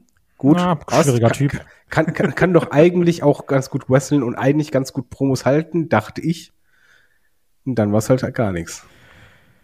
Ja, also man ist ja Aber auf Acclaim waren super, muss man einfach Ja. mal sagen. Man muss auch dazu sagen, äh, ich, ich nehme es einfach vorweg, das sind halt für mich die, die Stars des Jahres, weil ich habe halt selten miterlebt, wie ein Eigengewächs, also jemand, der halt noch nicht irgendwo anders ein großer Star war, sondern ein Eigengewächs, in so kurzer Zeit so extrem over ist, aber ich zeitgleich als Fan auch ein gutes Gefühl dabei habe und es den gönne. Mhm. Das stimmt. Hatten wir erwähnt, dass Death Triangle dann Champs geworden sind. Ja. Trios Nee, noch nicht. Nee, Ja. noch nicht. Haben sich nämlich dann die Belts geholt, weil da gab es dann keinen Interims-Champ, sondern hat gesagt, die Elite, die sind mit dem Thanos Snap verschwunden. Ähm, deswegen brauchen wir neue Champs und das war dann Death Triangle, die das auch sehr gut machen. Auf jeden Fall auch immer Garant für äh, große Matches, muss man hier natürlich sagen. Also das passt schon. Ähm, Malachi Black haben wir schon angesprochen, äh, dass, dass der dann auch eine Auszeit genommen hat. Es gab ohnehin viele Wrestler, wo gerüchtet worden ist, dass die um Entlassung gebeten haben. Gerade auch immer wieder in Zusammenhang mit der neuen Personalie Triple H bei WWE. Ähm, wir haben mitbekommen, dass MJF wohl auch eine Gehaltserhöhung bekommen haben soll. Ähm, Adam Page, dann weiteren Verlauf, konnte sich hier äh, das goldene Ticket sichern und dann war somit der äh, erste Herausforderer für John Moxley. Ich bin kein Fan davon. Ja, natürlich. Na, jetzt kann David dann wieder kommen und sagen, siehst du, deswegen brauchen wir ein Ranking-System. Spart dir. Aber also, ich bin trotzdem kein Fan davon, dass man sagt, es gibt wieder ein Golden Ticket, es gibt wieder eine Battle Royal, es gibt wieder den Münzwurf, es wird wieder gewürfelt. Also Ich immer zu, ich finde Golden Ticket noch besser als dieses, und das hat sich bei AW dieses Jahr leider eingeschlichen. Ich komme Backstage, jemand hält eine Promo, ich möchte ein Titelmatch, alles klar. Ja gut, ja, das hast du dann wenigstens nur bei den in Anführungsstrichen unwichtigen Bells, aber auch so ja, ich verstehe natürlich, dass Leute ihre Titelmatches bekommen, aber es ist halt schon komisch, dann gewinnt wieder irgendjemand ein Golden Ticket, weil du musst dann natürlich wieder, dann ist wieder, weiß ich nicht, Rumble in the Jungle oder sowas äh, und dann, dann musst du wieder ein Titelmatch machen. Ja, es ist halt keine Geschichte. Es ist halt einfach wie beim Turnier, okay, du hast das Ding gewonnen, also hast du jetzt die Fehde. Aber eigentlich eine Fehde möchtest du ja haben, weil es persönliche Gründe gibt. Ja, das ist ja die Sache, wir gehen hier das Jahr durch und dann sagst du, du hast Quake by the Lake, du hast Beach Break, du hast das, du hast hier. Also es war ja, es gab ja eine Zeit, es ist weniger geworden, da waren alle zwei Wochen Special, ne? Also das finde ich auch immer bisschen anstrengend manchmal. Jo, das war auf jeden Fall auch ein Problem. Äh, aber Apropos, Ja, die, die Probleme haben ja nicht aufgehört, ne? wenn man sich dann die Diskussion um Sammy Guevara und Andrade äh, anschaut, also die auch Twitter ja vor allem losgegangen sind. Ich weiß noch, dass Sammy hatte doch getwittert, irgendwie, du bist doch eh nur ein Jobber, also halt die Fresse. So Ricky Starks ist mein Held. Ja, Was denn, also durch den Tweet ist er echt bei mir im Standing mega äh, gesprungen. Fand ich ach super. stimmt, war das nicht so nach dem Motto, Leute, reißt euch mal zusammen oder sowas? Ja, der, der hat ja geschrieben, können meine äh, Arbeitskollegen sich mal bitte professionell verhalten. Ich dachte nur, ja, danke. Wer hatte das nochmal gesagt? Ricky, Ricky Starks. Der Ah, hat's, Ricky äh, der, der hat's getwittert und das wurde auch ordentlich äh, gereplied. Äh, geretweetet heißt das, nicht gereplied. Ja, ich vielleicht haben auch nicht. Leute geantwortet und haben gesagt, ja, du hast recht. Du bist super. Ha. Danke, Kai. Ähm, AW Dynamite ist in Kanada debütiert Mitte Oktober. Ähm, da gab's dieses Finale mit äh, Daniel Garcia, der sich endgültig auf die Seite der Jericho Appreciation Society schlägt und quasi hier äh, Chris Jericho im letzten Match gegen Brian Danielson dann hier eben hilft und dann auch sagt, nein, äh, nicht Brian Danielson hat mir beigebracht, was hier Tugenden bringen, sondern es ist im Endeffekt was Jericho, der mir beibringt, wie ich betrüge. Ich bin kein Wrestler, ich bin eben doch nur ein Cheater. Und dann ist es dann doch irgendwie anders geworden. Ähm, auch so ein, so ein schöner Moment, wenn, auch wenn der sehr überraschend gekommen ist, Orange Cassidy holt sich die All-Atlantic Championship von Pack. Auch das ein sehr gutes Match. Und ja, was haben wir noch gehabt? John Moxley, der äh, seinen Vertrag nochmal sehr ausgiebig verlängert hat und der natürlich dann in der Fehde mit Adam Page steckt und das Match der beiden am 18. Oktober 2022, das endete ja wirklich in einer absoluten Katastrophe, Kai, nämlich ja, ja in einer, sch- einer handfe schwer handfesten Verletzung von äh, Hangman Adam Page, der hier äh, ja ausgenockt wird quasi im Match und ja, das Match nicht beenden kann. Und dann muss sehr improvisiert werden, damit das hier noch die Show zu Ende geht, weil es ist ja live. Genau, ganz schlimme Gehirnerschütterung. Also, das war auch wieder einer dieser Momente, wo alle Leute, egal welche Company, schreiben, ach du meine Güte, gute Besserung. Da wurde dann ja auch von New Day Membern und sowas alles, da, da war dann wieder egal, welche Firma wo ist. Da hat man wieder gemerkt, es sind dann alles doch irgendwo Freunde und Arbeitskollegen auf eine gewisse Art und Weise.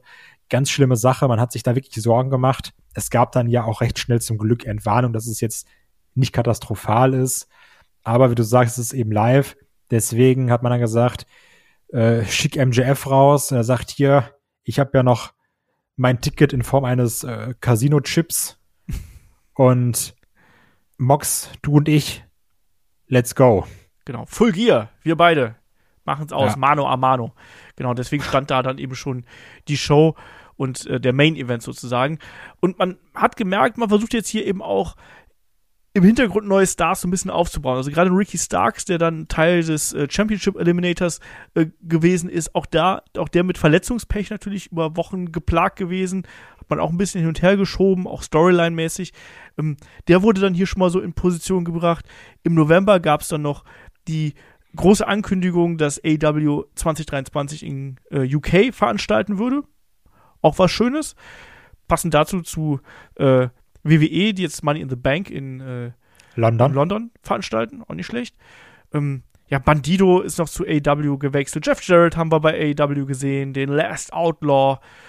Ja, und dann, David, sind wir bei Full Gear angekommen. Und war das hier für dich so eine Art Neustart-Show? Also, wir sehen dann MJF, der endlich Champion wird, gegen John Moxley.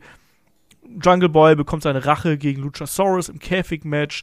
Jamie Hater holt sich endlich, wo wir auch lange drauf gewartet haben, die AW Interims Women's Championship. Sollte hinterher noch die Women's Championship ohne Interim werden. Ähm, die Elite ist zurück. Also sind wir da? Ist das so der, der, der Startschuss einer neuen AEW für dich gewesen? ähm, nicht einen neuen AEW, aber dem Versuch, ja, eine neue Richtung einzuschlagen. Das heißt, das dauert lange, aber ja, für mich fühlte sich der Pay-Per-View ein bisschen so an, weil ähm, ich hatte das, glaube ich, auch in der Review gesagt, gefühlt war es halt so, dass die AEW-Talents jetzt gerade wieder mehr im Fokus waren, äh, gerade bei diesem Pay-Per-View, als halt bei anderen vielleicht vorher. Es so war. Äh, Es gab allerdings auch mega Lowlight. Das war ja Debüt-Match. Das war schlimm. Schwierig zu gucken. Aber andererseits war es halt einfach, okay, du gibst Acclaimed, das sind halt die Eigengewächse, anders als Swerve Our Glory, die Titel und lä lässt die auch verteidigen. Äh, Du gibst Jamie Hater den, den Titel, die halt over bei den Fans ist, die jetzt äh, immer an der Seite von, von Britt auch zu sehen war, über sehr lange Zeit. Ähm, du gibst ähm, MJF halt den, den Titel endlich, äh, quasi auch das Eigengewächs so gesehen. Und das zog sich so für mich ein bisschen durch. Ähm, wo die Reise hingeht, weiß ich nicht, aber gefühlt war es dann halt schon so, genauso wie halt, dass, dass du halt Ricky Starks, Brian Cage in einem echt guten Match ähm, besiegen lässt und äh, Jack Perry äh, darf er jetzt auch endlich Luchasaurus mal hinter sich lassen. Also für mich war das halt so nicht ein richtiges cutten von dem, was vorher war, sondern einfach so, ja, wir versuchen jetzt mal langsam so die, die Rädchen in die richtige Richtung zu drehen und das, wie soll man sagen, weshalb ich von, vom Reinigungsprinzip sprach, war halt, dass ich das halt auch immer ein bisschen positiv als Chance sehe, wenn du halt sehr viel Stress hast, dann treten halt so Leute wie, wie Jericho hervor und Moxley, aber nicht nur das, sondern du kannst dich auch schon mal schnell darauf besinnen, was du verloren hast und was du eigentlich mal sein wolltest. Das kann dauern, das ist dann halt ein Prozess, aber für mich war bei dem Pay-Per-View schon ein bisschen so das Gefühl, vielleicht konzentriert man sich jetzt ein bisschen wieder mehr auf den Kern, der halt ähm, hinter der Company steht oder für die Company steht, äh, stehen möchte, was es sein will. Kai, wie siehst du die Show? Und wir hatten ja da auch den Start der Best of Seven Series zwischen Death Triangle und der Elite. Also es war natürlich ein echt spaßiges Ding. Also gerade auch die Entwicklung von einem äh, Jungle Boy Jack Perry hat mir da gut gefallen. In diesem echt harten Match gegen Luchasaurus. Das Comeback der Elite mit äh, Wayward Sun, das ist sowieso fantastisch. Ne? also ich mag es auch, dass sie es jetzt wirklich weiterhin behalten haben. Da hatten wir auch am Anfang spekuliert. Finde ich wirklich mega. Ähm, das war ein, ein echt gutes Ding aber halt genauso wie die Lowlights, die David angesprochen hat, also auch gerade Soraya gegen Britt Baker, yo, also da waren spaßige Sachen bei, dann aber auch wiederum Sachen, die ich jetzt weniger brauche, Sting, Darby Allen, ähm, Acclaimed, King Serve in Our Glory, natürlich gut, aber nicht das beste Match der Serie. MJF gegen John Moxley hat mir natürlich David gespoilert, wie wir alle wissen. Allein deswegen komplett uninteressant gewesen. Nein. Aber auch da, es war natürlich ein Match, wo man ja schon sehr stark damit gerechnet hat, MJF holt sich hier das Ding. Also für die Sachen, die davor passiert sind, haben sie hier natürlich was echt Gutes auf die Beine gestellt. Aber ich würde lügen, wenn ich sagen würde, in meinem Kopf sitzt nicht der Was wäre wenn Kai, ne?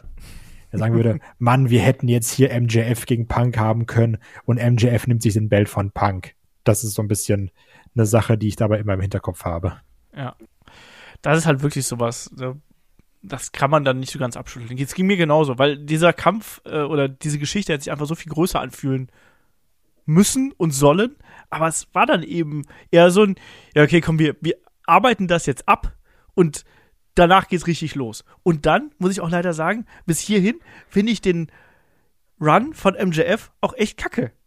Also jo. das ist, da, da, da ist nichts Besonderes dran. Ich habe, da, da, da, da hat man es auch wieder nicht geschafft. Der Weg dahin, klar, auch aufgrund dieser CM Punk-Unterbrechung, äh, da hätte man so viel draus machen können. Man hat es aber bis jetzt nicht geschafft. Und klar. Du hast äh, halt doch keine richtigen Fegengegner.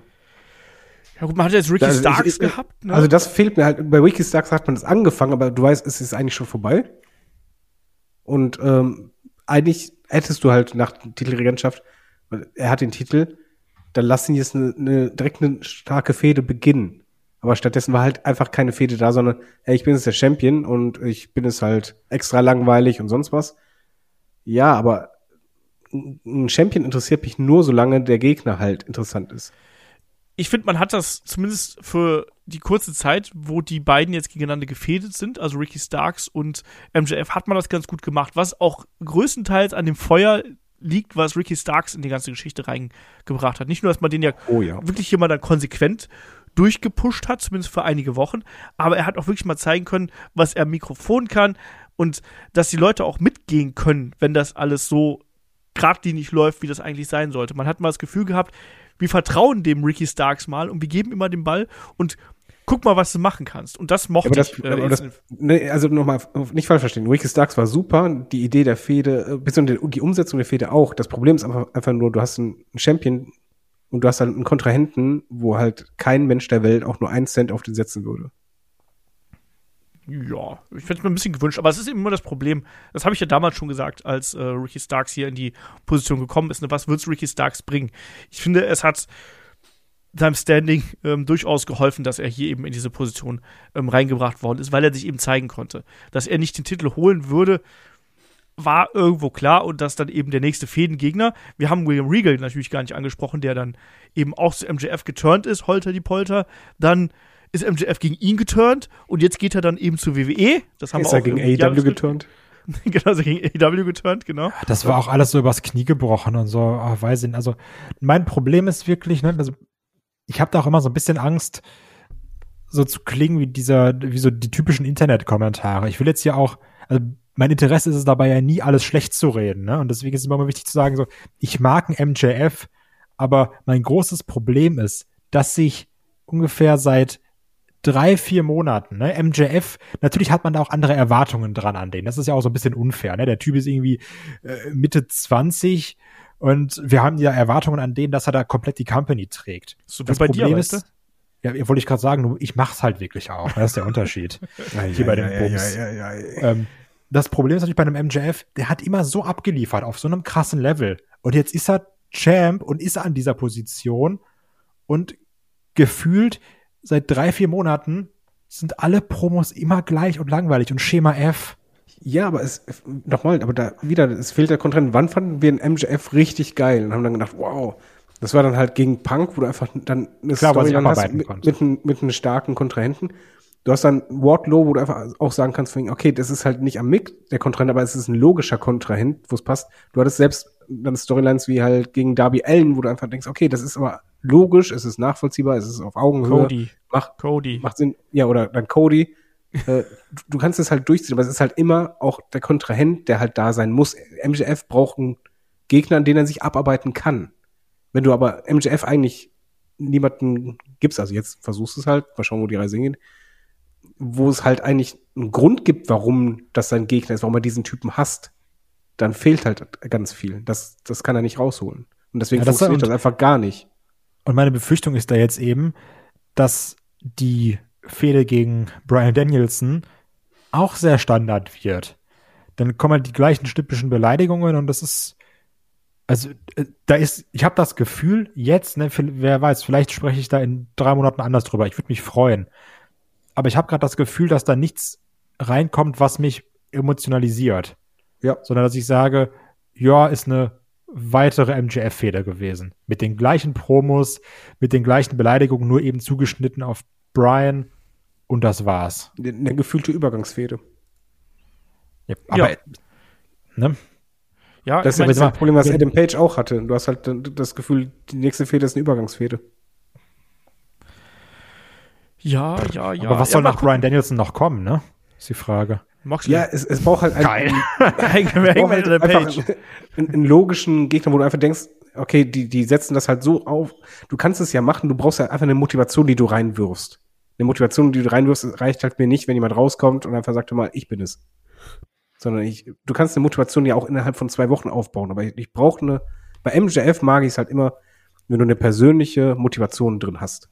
Ich sag's dir, ne? Es wird kommen, es wird gegen das Kind geschossen, es werden Witze über die Bellas gemacht, es wird so ein bisschen H-Vegan und oh, du konntest es nicht, pass bloß auf, wenn wir catchen, dass dein Nacken hält, nicht, dass du wieder irgendwie zuckend am Ring liegst. Genau das wird kommen, ich schwöre wir es. ja natürlich. Ja schon. Brain Damage, Brian Danielson. Aber wir äh, schon. äh, es Ja. gibt ja auch kein, kein persönliches Motiv, warum der den nicht ab kann.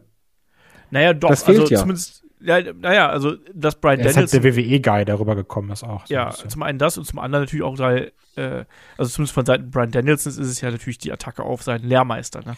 Auf Papa. Ich liebe diesen Mann, sage ich. Ja, nur. aber es ist- der- das Problem Nein, ist halt, kaufst du es dir ab? äh, Nein. Kaufst du das Ding ab? Ein bisschen emotional? Nee, das, das ist halt keine Motivation für mich. Und das ist das Problem bei dieser Konstellation. So gut beide sind, fehlt mir halt einfach der Grund. Ähm, dann lassen wir das, das, Thema MJF jetzt hier mal äh, abhaken sozusagen.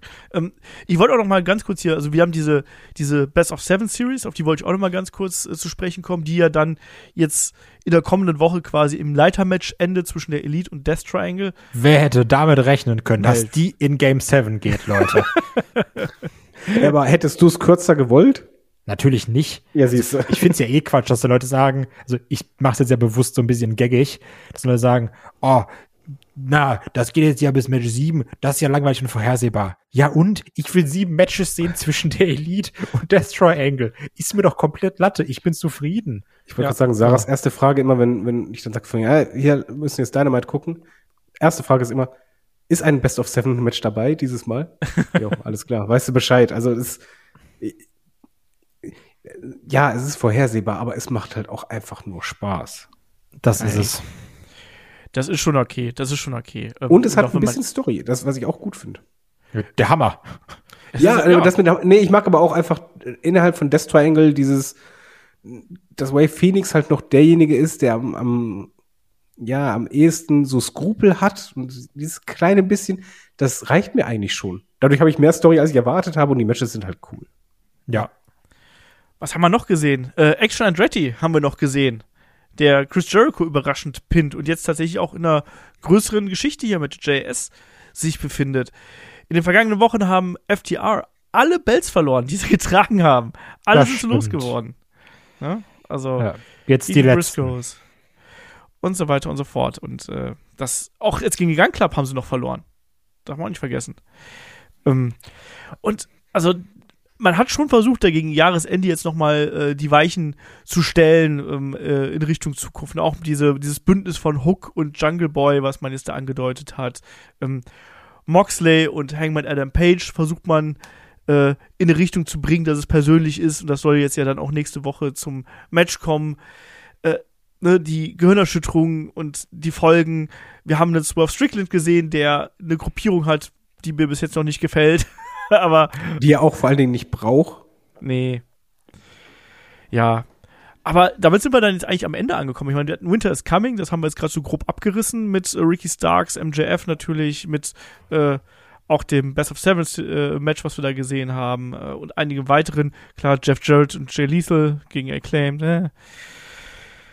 Ja, aber damit sind wir da eigentlich jetzt mit dem Jahresrundown hier durch. Ähm, bevor wir jetzt hier unsere Top-Listen quasi mal ganz kurz durchgehen, ähm, David, wie gehst du denn jetzt aus dem Jahr raus hier? Ähm, ich bin immer noch ein bisschen fassungslos, wie viel innerhalb von einem Jahr passieren kann, womit du nicht rechnen musst unbedingt. Oder was, was dir halt immer zum blödesten Zeitpunkt passiert. Und das sind halt einfach die, die Verletzungen, ähm, was ich extrem finde. Also ich, ich denke einfach mal, dass 2023 nicht so sein wird, weil das, das war halt einfach auch Pech ohne Ende und äh, das ist auf jeden Fall schockierend und ich gehe vor allen Dingen, wie soll man sagen, nicht, nicht verbittert raus, aber so ein bisschen mit verschränkten Armen, wo ich einfach sage, hör mal, ich will euch gucken, aber hört halt auf, bei den offensichtlichsten Fehler die weiterzumachen. Das ist halt für mich, Ring of Honor muss weg. Und das ist für mich dann auch das ähm, Booking von Matches oder von, von Fäden ohne richtigen Aufbau, weil eigentlich das die größte Stärke war oder das, was ich halt am meisten mochte bei AEW. Und ähm, ich bin jetzt auch in der Erwartungshaltung, dass ich vieles verzeihe, weil ich einfach weiß oder gesehen habe, mit diesen Verletzungen oder mit diesen unerwarteten Ausfällen bei wirklich Fäden, die über Wochen oder Monate aufgebaut wurden und alles wurde eingerissen, immer und immer wieder.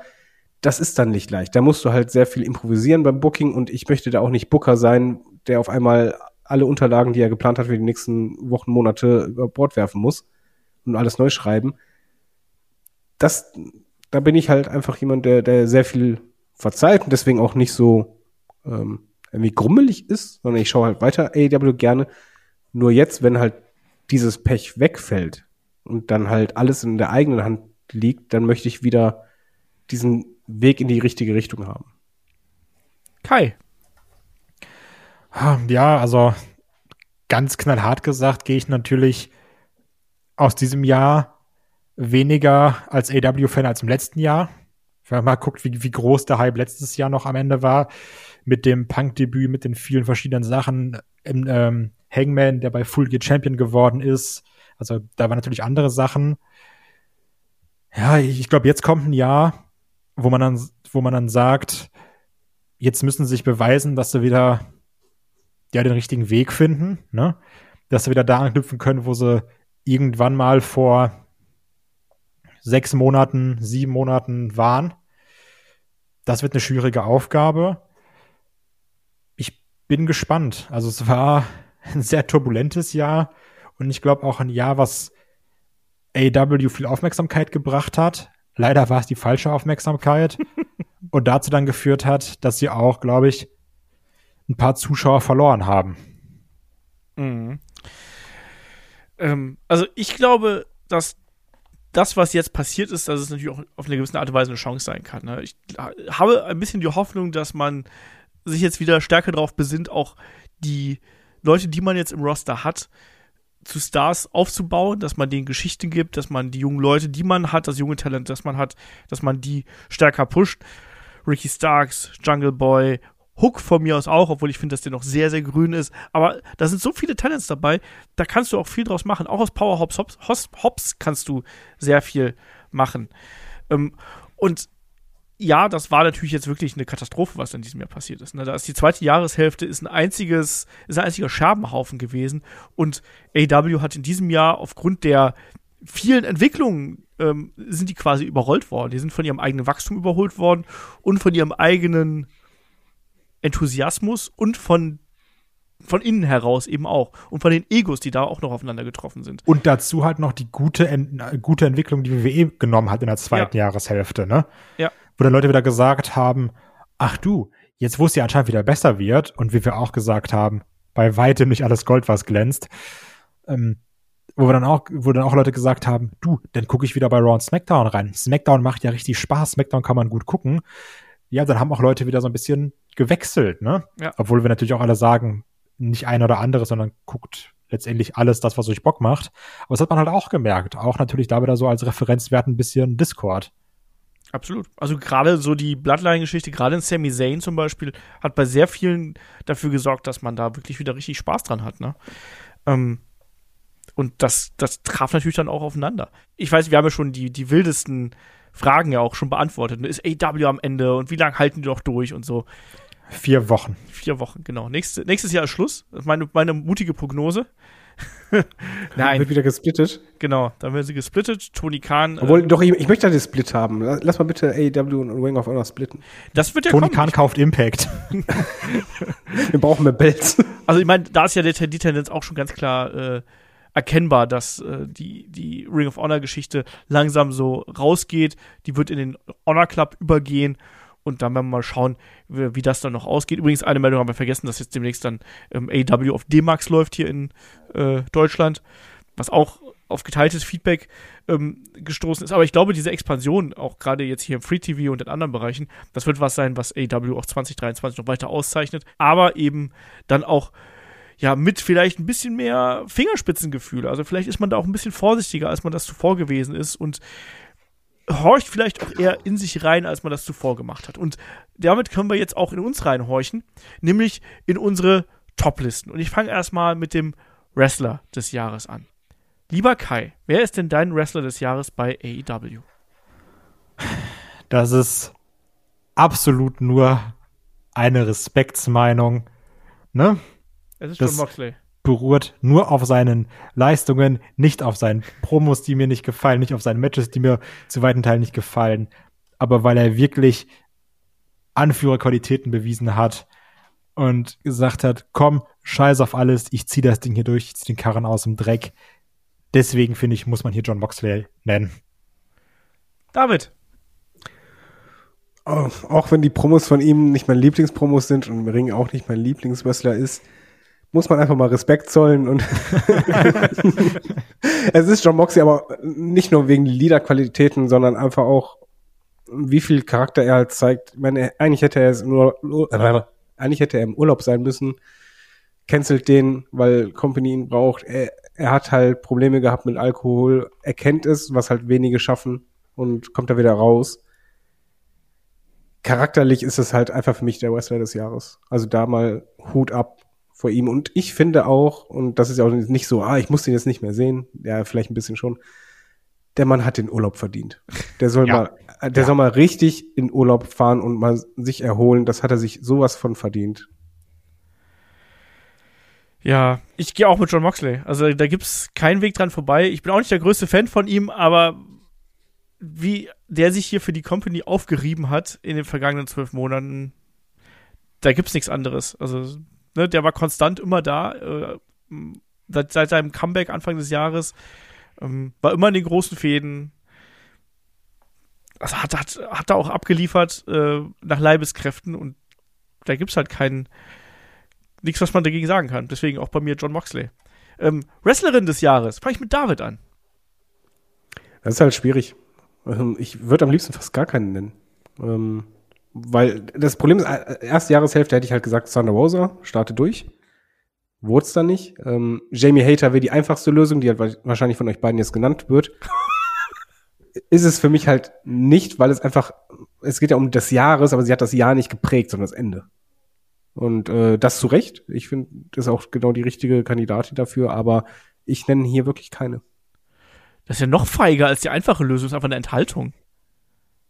Ja, richtig peinlich. Ja. Peinliche Was denn? Aktion von Gaga Wenn, David. wenn ich keine nenne, ist es doch in, in der Enthaltung. Ist doch richtig. Ist doch. ja, aber eine, halt, eine Enthaltung ist feige. Warum ist das? Was, was soll ich denn sagen? Wenn ich nicht von jemandem überzeugt bin, kann ich das nicht sagen. Doch. Ich sage, dass David natürlich erste Hälfte Thunder Rosa, zweite Hälfte Jamie Hater. Letztendlich hat er recht. Nichtsdestotrotz ist ja auch dieses Ganze, was dann hochkocht mit Jamie Hater, will man dann auch selber immer ein Belt holen. Eigentlich hätte man auch gedacht, es kommt noch der große Turn gegen Britt Baker. Dann wäre es noch mehr ein zusammenhängender Aufbau gewesen. Ja, trotzdem sage ich hier Jamie Hater. Ich auch. äh, aus den, ja, nee, es ist, es ist die logische. es ist auch okay. Es Die war ja auch, also die. Geschichte von ihr lief ja auch lang genug. Die Entwicklung ist da. Ähm, das ist durchaus äh, nachvollziehbar, denke ich mal. Ähm, Tag Team des Jahres. Das wird spannend. Kai, du fängst an. Es ist ganz klar, es kann nur ein Tag-Team sein. Es sind unsere Jungs. Es sind unsere Jungs zusammen mit Daddy Arsch. Es ist acclaimed. Absolut. Das, die sind von selbst overgekommen mit komplettem Quatsch. Die bringen dazu, eine ganze Crowd Oh Sesame Daddy zu chanten und zu singen. Es ist komplett bescheuert. Reißen dazu noch echt geile Matches ab. Es ist acclaimed. David? Ähm, Acclaimed ist bei mir auf Platz 2. Äh, sie hätten es aber auch verdient, aber Platz 1 ist für mich FTA. Weil, Finde ich auch komplett fair, sind bei mir auf zwei. ja, die haben einfach, also, allein schon die, die Bells, die sie gewonnen haben, aber nicht nur das, sondern die liefern immer ab. Also du- das ganze Jahr über, die brauchst du nicht mal in den Titelfeder hauen, sondern du kannst die selbst bei der Weekly raushauen, selbst als Singles-Matches kannst du die rausballern. Und die sind immer gut und sie haben es auch geschafft, obwohl es halt kein toller Theme-Song ist, keine tolle Story oder sonst was, overzukommen bei den Fans. Und das ist, glaube ich, so ein respektvolles Overkommen. Das Theme ist schon geil. Das Theme ist super. Nein, nein, das Theme ist geil, aber ich meine, das, das ist nicht dieses ähm, Star-Appeal-Theme. Äh, Alter. Oh, boom. das hat so einen Wiedererkennungswert. Aber ich finde es super. Aber ähm, Du bist ein den Hater. Theme hatten sie auch lange, aber da hatten sie halt, haben sie halt länger als dieses Jahr. Und äh, der hat dann nicht so getriggert, aber jetzt triggert es halt einfach, weil man sieht, wie toll die sind. Ja. Und für mich sind sie Tag Team des Jahres. Wenn wir overall gehen würden, würde ich da mitgehen, weil, ne, die Belt, die sie getragen haben, aber sie waren eben keine AEW Tag Team Champions. Und, Ja, aber sie waren im, bei AW immer präsent. ne, oh nee. Nee, nee, nee, nee, Was nee. denn? Die waren doch nicht immer präsent, FTA. Die haben, da gab es doch sogar so viel Kritik daran, warum sie nicht oft genug eingesetzt worden sind bei AEW. Ja, aber im, äh, im Jahresvergleich haben die mehr Matches gemacht als acclaimed. Ich habe nicht mitgezählt. Ist das so? Ja. Weißt du das? Ich Aber sag's jetzt einfach. Ja, Ich behaupte es einfach mal. ohne Man kann es Fakten. gerne widerlegen. also wenn jetzt einer jede Dynamite Rampage Folge durchgehen will, bitte Du mitsehen. kannst das ganz schnell bei, bei Cage Match machen. Also ich äh, werde das gleich recherchieren, David. Ja, mach mal. Ja. Das, Aber nee, es, aber es hätten hier zwei Teams verdient. Deswegen beides okay. Ja, also ich gehe ich gehe hier mit äh, Acclaimed, einfach weil die eben auch das AEW äh, Tag Gold äh, getragen haben. Also David hatte Unrecht natürlich, ne? Ich habe gerade nachgeschaut, es ist äh, 21 Matches bei AEW für Ich meinte natürlich deine Meinung. FTA, ja, ja. Jetzt auf dich Jetzt komm, lass die fünf Minuten noch machen. Lass mal schnell durchballern, ey. So, machen wir weiter. Äh, Durchstarter des Jahres, lieber David. Das ist schwierig. Ähm, ich hätte gerne da äh, MJF gesagt. Bin da aber, ähm, ich weiß nicht, ob er für mich ein Durchstarter ist. Ich, was ich als Durchstarter jetzt einfach mal bezeichne, ist, weil halt der Sprung am Anfang des Jahres von seinem Standing zum Ende des Jahres hin ist für mich Ricky Starks. Also sage ich dir einfach mal. Okay. Kai? also ich finde es auch ganz schwierig, so einen Durchstarter zu nennen. Ähm, aber ich gehe jetzt auch einfach ganz plump davon aus, Standing Anfang des Jahres zum Ende des Jahres. Und ich gehe damit Wheeler Utah. Okay. Ich mit dir Der jetzt aber, also, Ja, ich wollte keine doppelt nehmen, weil ich kein Langweiler bin. Ja, ich mache das konsequent, ehre sie doppelt, weil sie mir so gut gefallen haben. Ja, finde ich gut. Mein aber, Gott, also das das, übertreibst doch noch, ey. Ja. aber ich glaube halt, wie gesagt, also der, der Begriff halt Durchstarter, wenn man jetzt wörtlich nimmt, da ist halt Ula Utah ein bisschen übertrieben. Aber ich würde es halt so jetzt benennen, ich glaube auch ähnlich wie bei David, so dieses gute Entwicklung. Ja. Ne? Wie gesagt, ich nehme die Acclaimed. Äh, Match des Jahres. Kai. Ich nehme da, weil da schwingt natürlich auch so ein bisschen das Ganze drumherum mit, das Dog-Collar-Match zwischen Ah, MJF und CM Punk. ich auch. David? Ich wollte es auch nennen, aber da, ich will ja nicht mit den Strom schwimmen. Ich sag einfach Ich mal mich. überraschenderweise. Nee, ich sag das, ich sag das Leitermatch bei Revolution. Weil da hatten Sarah und ich unfassbar viel Spaß bei. Okay. Ähm, Show des Jahres. Nehm ich, fange ich einfach mal an. Und sag mal, äh, also ich habe überlegt, also Forbidden Door hat mir auch extrem gut gefallen. Revolution auch, aber ich glaube, ich gehe mit, ich glaube, ich gehe mit Full Gear mit dem Neuanfang zum Ende des Jahres. So, Na, okay. dann Kai, du? Ich, ich, ich tue mich da sehr schwer, weil ich finde, man hat bei jeder Show Sachen, die einem echt gut gefallen und Sachen, die so ein bisschen weniger sind. Ähm, auch hier, ich, da ist bei weitem nicht alles rund. Es gibt keine Show, die so perfekt heraussticht in diesem Jahr, finde ich. Aber ich nehme Revolution, weil ich mochte wirklich gern das Eddie Kingston Chris Jericho Ding, das hat mir gefallen. Ich mochte auch den Three- Three-Way um die äh, Tech Champs. Das Leather Match mochte ich wie David auch. CM Punk, MJF, natürlich mein Match of the Jahres ist auch dabei. Dann, auch wenn ich kein großer Fan bin, ich kann trotzdem wertschätzen, dass Moxley gegen Brian ein gutes Match war. Ja. Also, da war vieles bei, was mir, was mir Spaß gemacht hat. Problem ist natürlich auch immer, gerade bei den AW Pay-Per-Views, aufgrund der Länge hast du ganz häufig dieses, dass du sagst, da ist nicht alles perfekt und du hast immer so ein paar Längen drin. Nichtsdestotrotz gehe ich mit Revolution. David? Ich halte mich kurz, Revolution ohne Wenn und Aber. War ein richtig, richtig guter Pay-Per-View. Okidoki. Ähm, was haben wir noch? Enttäuschung des. Jahres. Enttäuschung des Jahres haben wir noch. Das ist ein gründer Abschluss hier. David, Enttäuschung des Jahres. Äh, die CM Punk, äh, nicht Promo, sondern das, das, Das klammern wir aus, das ist zu das offensichtlich. Interviewverhalten. Das ist ja die größte, also so- vielleicht so eine, so eine generelle Sache. Also, weil das ist natürlich. Also, also wenn es, wenn es innerhalb der Show ist, ähm, ist es für mich das, was man mit Wardlow gemacht hat nach dem Titelgewinn. Verdammt, das habe ich auch. ich habe auch die, die Wardlaw-Entwicklung als Enttäuschung des Jahres, weil der war auf so einem guten Level. Wir haben natürlich auch alle gesagt, es ist schwieriger, aber du kommst aus dieser MJF-Fehde. Mit MJF kannst du sehr geil fäden natürlich, ne? Konnte sich da perfekt dran abarbeiten. Aber ab dann ging es wirklich gnadenlos bergab. Du hattest noch den TNT-Titel gewinnen, sagt man, ach toll, freuen wir uns. Aber das ganze Mark Sterling-Teil, schwierig. Ja, dieser kurze Themewechsel, dann zum Glück wieder zurück, der Themewechsel. Also mit Wardlow hat man fast alles falsch gemacht ab diesem Zeitpunkt. Ich überlege gerade, was ich dann da nehme, wenn ich nicht, also, also mein erster Pick war natürlich auch CM Punk, das, oder beziehungsweise der ganze Brawlout-Incident quasi, das klammer ich jetzt dann mal aus. Dann wäre mein nächster Pick die das Verletzungspech von AEW gewesen, was damit reingespielt hat. Das ist Ähm, eher Schocker des Jahres. ja, was ist das? Das ist halt so die Katastrophe des Jahres, mehr oder weniger, ne? Ähm, Oh ja. Ansonsten die Enttäuschung, Wardlow ist ein guter Stichpunkt. Ich finde auch MJF jetzt gerade, aber dafür ist es eben zu kurz, ne? wenn man, wenn man äh, da, da drauf guckt. Ähm, Olf bewertet nur den Dezember, der, das Einzige, was zählt. nee, eben, deswegen, deswegen, das versuche ich ja gerade eben nicht. Also ich glaube, Wardlow ist da schon eine gute, eine gute Nummer von euch, was man, was man da so äh, nennen kann. Sammy Guevara finde ich auch jemand, den man da, wo man sagen könnte, ja, aus dem hätte viel, viel Ja. mehr werden können. Aber ich habe Sammy Guevara immer gehasst, deswegen. das stimmt. Das ist, Aber er kann gut die Zunge rausstrecken. Ja, es das ist, ist- ist auch einfach so Ich unangenehm. weiß. Ist halt so unangenehm einfach.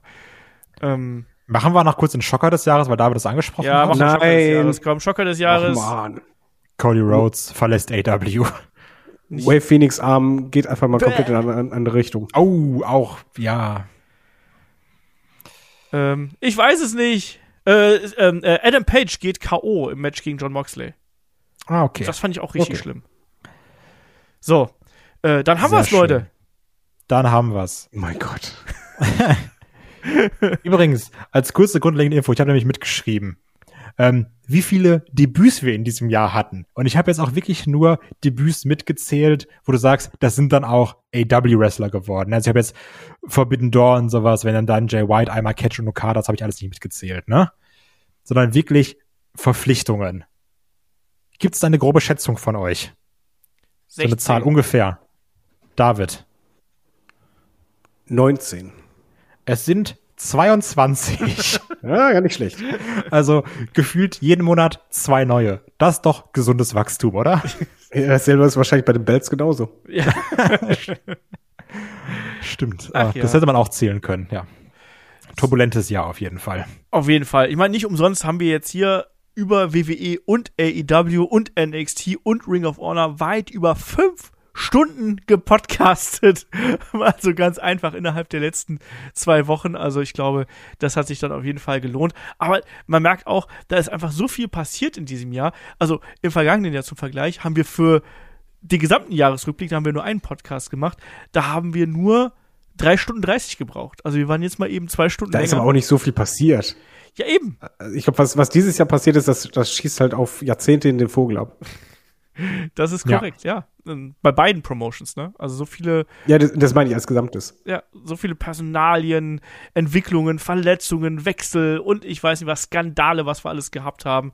Also, das war schon ein verrücktes Jahr 2022. Ich hoffe, ihr da draußen hattet ein bisschen Spaß an dieser wilden Fahrt nochmal durch die Geschichte von 2022 bei WWE und AEW. Wie gesagt, wenn ihr mögt, schaut gerne bei Patreon bei Steady vorbei, unterstützt uns da. Da gibt's noch mehr Stunden Podcast, falls ihr die noch braucht, nach so den ganzen Content, die wir jetzt geliefert haben. Und ja, wie gesagt, äh, in der vergangenen Woche hatten wir dann noch, wir hatten das Magazin, wir hatten Wrestle Kingdom, nächste Woche geht's weiter mit Monday Night Watch. Also von daher jede Menge Stuff, den es da zu hören gibt. So, David, letzte Worte. Ich finde, wir bringen dieses Jahr ein Headlock-Belt raus, weil wir brauchen mehr, mehr Belts. Immer, generell, immer. Ja, äh, Multi-Man, Multi-Person, was wird's? Äh, Single. Okay. Gut. All, all German Title. Musst du aber dann machen, du weißt, also ich kann, ich kann weder malen noch sonst irgendwas. Also von daher musst du es designen. Oh Gott, dann wird das so ein Smoking Skull Belt, wenn habe ich den designt. Aber nee, ein Smoking Skull Spinner Belt. Da bin ich dabei. Was? dann hasse mich. Kai, letzte Worte. Reicht. Ja. Wirklich. Ja. 2023 kann kommen. Das werden auch nochmal drei Stunden Ausblick. ich habe jetzt auch keinen Bock mehr auf 2022. Ja. Genug über 2022 geredet. Wir blicken jetzt nur noch nach vorne. Nächste Woche dann der Ausblick Richtung 2023. Ich danke euch fürs Zuhören, fürs Dabeisein und bis zum nächsten Mal hier bei Headlock, dem Pro Wrestling Podcast. Macht's gut. Tschüss. Tschüss.